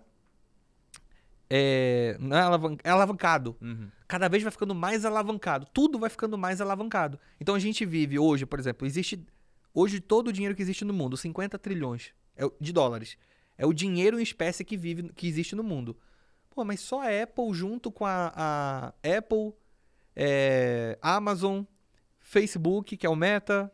Você pega aí, sei lá, as cinco big techs americanas. Disso. Muito disso. Pô, mas peraí, existe 50 trilhões de dólares no mundo. Mas se você pega ali, sei lá, o valuation das cinco maiores big tech, já 10, sei lá, 20 maiores. Você pega o SP500, que são as 500 eu maiores empresas. Eu um gráfico desse e a maior volume está em derivativo. Tem muito mais derivativo do que qualquer outra coisa no, no mundo. E o que, que, é derivativo? É, é, é, por exemplo, opções é um tipo de derivativo, né? É, é meio que contrato. Então tem uma quantidade muito. É igual você falou, é alavancagem, né? Existe uma quantidade de dinheiro muito grande em ar, em contrato. Verdade. Né? Em, em, em al, no além. No além. É alavancagem, né? Exatamente. Muito louco isso, né? E, e, deve ser. A partir, imagino que a partir daí você consegue tirar alguns princípios que você desenvolve a, a, forma que você opera, né? Os movimentos e tal. É, sua tomada de decisão. Na verdade, essas informações elas servem mais para eu é, deixar de fazer algumas coisas, como por exemplo, né? Perder alguns viés. Por exemplo, assim. eu vou te dar um exemplo. É, que eu, eu uso muito esse exemplo, inclusive. Para que que eu vou fazer? Eu vou traçar um suporte, uma resistência num gráfico que metade dos tiques dele é para baixo e metade é para cima em qualquer nível que vá. Ou seja, matematicamente falando, até hoje, olha só, em 2013, deixa eu tentar. Cara, minha memória é horrível. Várias vezes, inclusive, eu perco o raciocínio, tento voltar e eu, eu me ferro mais ainda. É, Eugênio Fama, lembrei. 2013, esse, depois a galera pode pesquisar na internet. Eugênio Fama. Foi o primeiro ganhador do Prêmio Nobel de Economia. Sabe qual foi a tese que ele defendeu? A aleatoriedade no mercado. Uhum. Ó, o mercado é aleatório. Foi isso que ele defendeu. Na tese, que é pública, você, qualquer pessoa pode ter acesso, é, ele diz o seguinte: em qualquer ponto do mercado é extremamente aleatório. Em qualquer ponto. Nunca houve um ganhador do Nobel de Economia dizendo que existe suporte e resistência, linha de tendência, regiões é. de compra ou venda. Mas tem um cara que ganhou o Nobel de Economia que disse assim: cara, tudo isso aí é mentira. Mercado aleatório. É aleatório. E acabou. E o cara ganhou o Nobel. Pronto. Até o dia que existir um cara que ganhou o Nobel que vai falar que operar com stop no day trade dá dinheiro ou o cara que, que ganhou o Nobel que falar que suporte e resistência. Eu não tenho nada contra quem faz essas coisas. Mas tem um cara que ganhou o Nobel de Economia, Eugênio Famas. Todo mundo pesquisa. O cara já escreveu até livro falando sobre o princípio da aleatoriedade no mercado, né? Então, por exemplo, para que, que eu vou colocar um suporte e uma resistência num gráfico que é extremamente aleatório? É, é aquele efeito placebo. É, eu vou tomar uma decisão aqui baseado no além, vou tomar uma decisão baseada no além, baseado no nada, só por, uma, só por desencargo de, consciência, de consciência, né?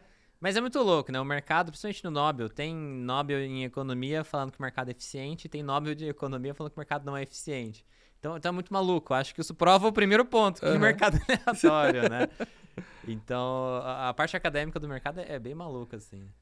Pô, a gente já tá atingindo aí, pô, acho que a gente passou de duas horas de podcast, pô, conversa legal. Você manja muito, é, é, interessante. O Tomás fala, né? Quando a pessoa entende, a gente. A, a conversa flui, a coisa vai. Ah, Ronald, eu costumo fazer um, um, um, sorteio, né? E você fala uma hashtag. Hoje a gente vai sortear o Bola de Neve. É a biografia aqui do Warren Buffett. Um livro, já falei aqui nos outros podcasts, mas é um livro que abriu muitas portas para mim.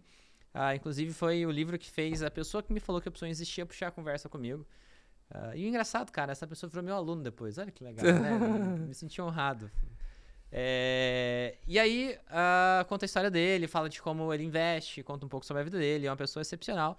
Ele é o cara que chegou a ter todo o dinheiro do mundo, apesar de. Não sei, né? Ele tem toda a filosofia, ele tem, ele tem uma, uma pira dele também, né? É um gênio, cara. É, é um, gênio. gênio. É, é, um gênio. Não é um tem, cara muito... Ninguém vai dizer o contrário, é um gênio. Exatamente. É um cara muito particular, vale muito a pena ler esse livro.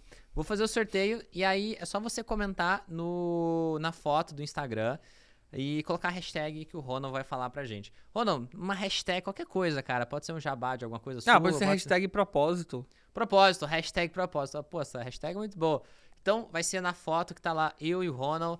Uh, é a última foto do Instagram, só comentar lá uh, hashtag propósito. E, pô, segue o Ronald também no Instagram é, para participar do sorteio. Então eu saindo daqui, vou lá para casa e vou fazer o sorteio com vocês. Eu entro lá ao vivo e a gente faz o sorteio.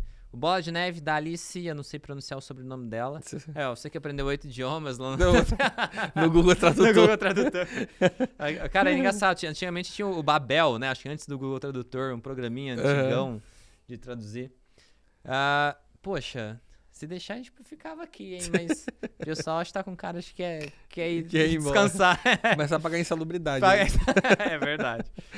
Uh, Ronald, uh, que mensagem você deixa pro, pro, pra galera que tá assistindo a gente, quer começar, quer seguir os passos, uh, tá com insegurança? Qual, para que lado você, que, que você orienta a pessoa? Seja prático, seja psicológico, o uhum. que, que, que, você recomendaria? Tá. É, eu acho que eu falei várias vezes sobre isso aqui, né? Hoje, é, você ganhar dinheiro no mercado que é aleatório, né? É, ou até então é comprovado aleatório. Eu espero um dia que alguém prove o contrário, porque eu não sou leso, então eu quero que o mercado não seja aleatório também. Mas até então ele é aleatório pra gente. Então é, é, muito, é muito mais vantagem para essa pessoa ela encontrar em quem se inspirar. É muito mais vantagem de todas as formas. Vantagem de tempo, vantagem de grana. Ela vai perder menos dinheiro se ela não estiver sozinha. Vai perder menos tempo se ela não estiver sozinha. Hum. É importante a pessoa ela ter, é, ela ter certeza de quem ela vai se inspirar. Uhum. Porque hoje é muito fácil você chegar na internet e mostrar uma operação vitoriosa, né? uma operação ganha. O difícil é você mostrar um histórico é, é, competente de longo prazo. Você, você saber que aquela pessoa realmente é, é, tem uma, uma idônea. idônea, né? Tem uma identidade libada na internet, principalmente a internet, que é muito difícil, né? Uhum. É, na minha opinião, o mercado financeiro ele é o melhor local do mundo para a pessoa realizar os seus sonhos é, capitalistas, né? Uhum. Ninguém está no mercado financeiro para fazer filantropia. Eu não tô, ninguém, e eu não conheço ninguém que está que tá também. Mas daqui a gente consegue fazer muita coisa. Então é a ferramenta. E como eu vou usar essa ferramenta é que vai ditar a direção que o rumo vai, né? Então, assim, eu, eu, eu, eu, gosto muito, cara, de, de não só falar sobre mercado, porque eu já vivo isso desde os 16 anos. Imagina, eu tenho 33, pô. Ano que vem, eu completo mais tempo de vida no mercado do que, do que, do que, do que eu vivi, do que eu vivi antes. Uhum. Então, assim, é, é muito importante a pessoa ela ter essa sensação de que ela se encontrou, né? Uhum. E se encontrou no mercado. O mercado tá de braços abertos para todo mundo, só que é um clichê também, mas nem todo mundo é para o mercado. O mercado é para todo mundo. Todo mundo que quer estudar, todo mundo que, que tem um perfil de paciência, é, que visa um, um médio e longo prazo, que não, é, é, que não né? é ganancioso. Existe uma diferença entre ambição e ganância. Então, seja ambicioso, mas não seja ganancioso. Né? Uhum. Né? Eu tenho uma parábolazinha que, para a pessoa entender, se, uh, quem não sabe qual é a diferença, né? O ambicioso é aquele cara que planta esperando colher. Isso não é errado. Né? Não é errado eu ser uma pessoa interesseira. As pessoas têm medo dessa palavra, né? Eu sou interesseiro. Cara, por que, que é errado? Você, você ter interesse em algo, em outra pessoa, é a lei da semeadura. Você está plantando alguma coisa e você está esperando colher. Você tem que ter paciência para isso, né? A ganância não. A ganância é o cara que quer colher sem plantar. Essa é a diferença, né? Então, assim, não seja o cara ganancioso, seja o cara ambicioso no mercado. É... E pé no chão, né? Você, se você for um dia o cara mais rico do mundo, vai ser consequência. É, de, repente, a próximo, o próximo Elon Musk está ouvindo a gente, né? É, mas vai ser uma consequência, né? Tenha um, um, tenha um pé no chão, porque da mesma forma é, que você pode ser muito alavancado, você pode se estrepar todo também. Né? Exatamente. E o cara que chega lá, ou mesmo chegar um resultado muito grande, o cara mais rico do mundo, é um cara que ama o processo. Ele chegou lá, não foi amando simplesmente o dinheiro, né? Ele gosta daquilo, igual o Elon Musk. Que é um cara mais, assim, ele move o mercado e tal, mas Muitas coisas que ele fez foi antinatural, uhum. naturais e, e boa parte dos capitalistas tradicionais, a galera de finanças, não faria. Ele aceitou riscos enormes, ele abriu mão de muita coisa da vida, ele dormia na fábrica para conseguir entregar os resultados, isso depois que ele já era rico. Uhum. Ele não precisava fazer aquilo. Então, a motivação nunca foi o dinheiro, e sim o propósito. E, e vem naquilo que a gente estava falando. Né? Cara, tu acredita que eu, eu, eu, eu, imagino. Eu sou muito fã do Elon Musk, mas e eu imagino, tipo assim, até as coisas meio duvidosas que ele faz, tipo, de manipulação e tudo mais. Eu acredito que, no fundo, no fundo, ele ainda tá pensando o copo meio cheio. Tipo assim, pô, tô mostrando pra esses leso que dá para manipular muito fácil e eles não estão fazendo nada para corrigir isso. Eu tô mostrando aqui que eu faço um tweet, o Bitcoin sobe. Eu, eu, eu divulgo um negócio, uma ação de uma empresa sobe. Mas o que acontece? A manipulação não é feita por ele. Quem? O mercado é feito de gente. Sim. As pessoas são bestas de fazer baseado, gananciosas é. e querem ganhar em cima de um certo padrão, perceber um padrão no que ele fala uhum. e, e tentaram ganhar em cima disso. Muitas vezes ele nem, ele nem colocou dinheiro na coisa. Ele trocou uma foto e a galera foi lá na ganância. Exatamente. E, e, entrou no Botou uma hashtag no, no, no bio dele, né? É. Foi a história do Bitcoin, foi assim, né? E aí a galera cai num pump and dump. Uhum. Mas o problema são as pessoas, não necessariamente. É, tanto é que se ele tivesse fazendo alguma coisa errada, ele tava preso. Exatamente, é. porque é um cara mais visado Exatamente. do que ele não tem. Numa, numa legislação pior do que, assim, mais rigorosa do que a do Brasil, né? Exatamente. Com certeza ele já estava é, preso. É, é, envolvido numa empresa pública, né? Que, que tem uma série de regulações uhum. e tal. Ronald, mas é isso. Muito obrigado. Cara, Onde eu que agradeço, a gente cara. encontra nas redes sociais? Cara, não é muito difícil, porque Ronald não é um nome popular, né? Igual, tipo, o Whindersson. Qualquer forma que você digitar o Whindersson vai chegar no Whindersson. Chega nele. Ronald não é tão difícil. Eu fico só preocupado pra pessoa não cair num golpe, porque tem uns 20 fake meu na internet. Cara, E tem é uma, uma galera divulgando criptomoeda e tal. Mas assim, é só você achar Ronald Coutrin, né? Não é tão difícil. É, é tipo Ronald, só que sem o D. Ronald até o L, né? Ronald Coutrin.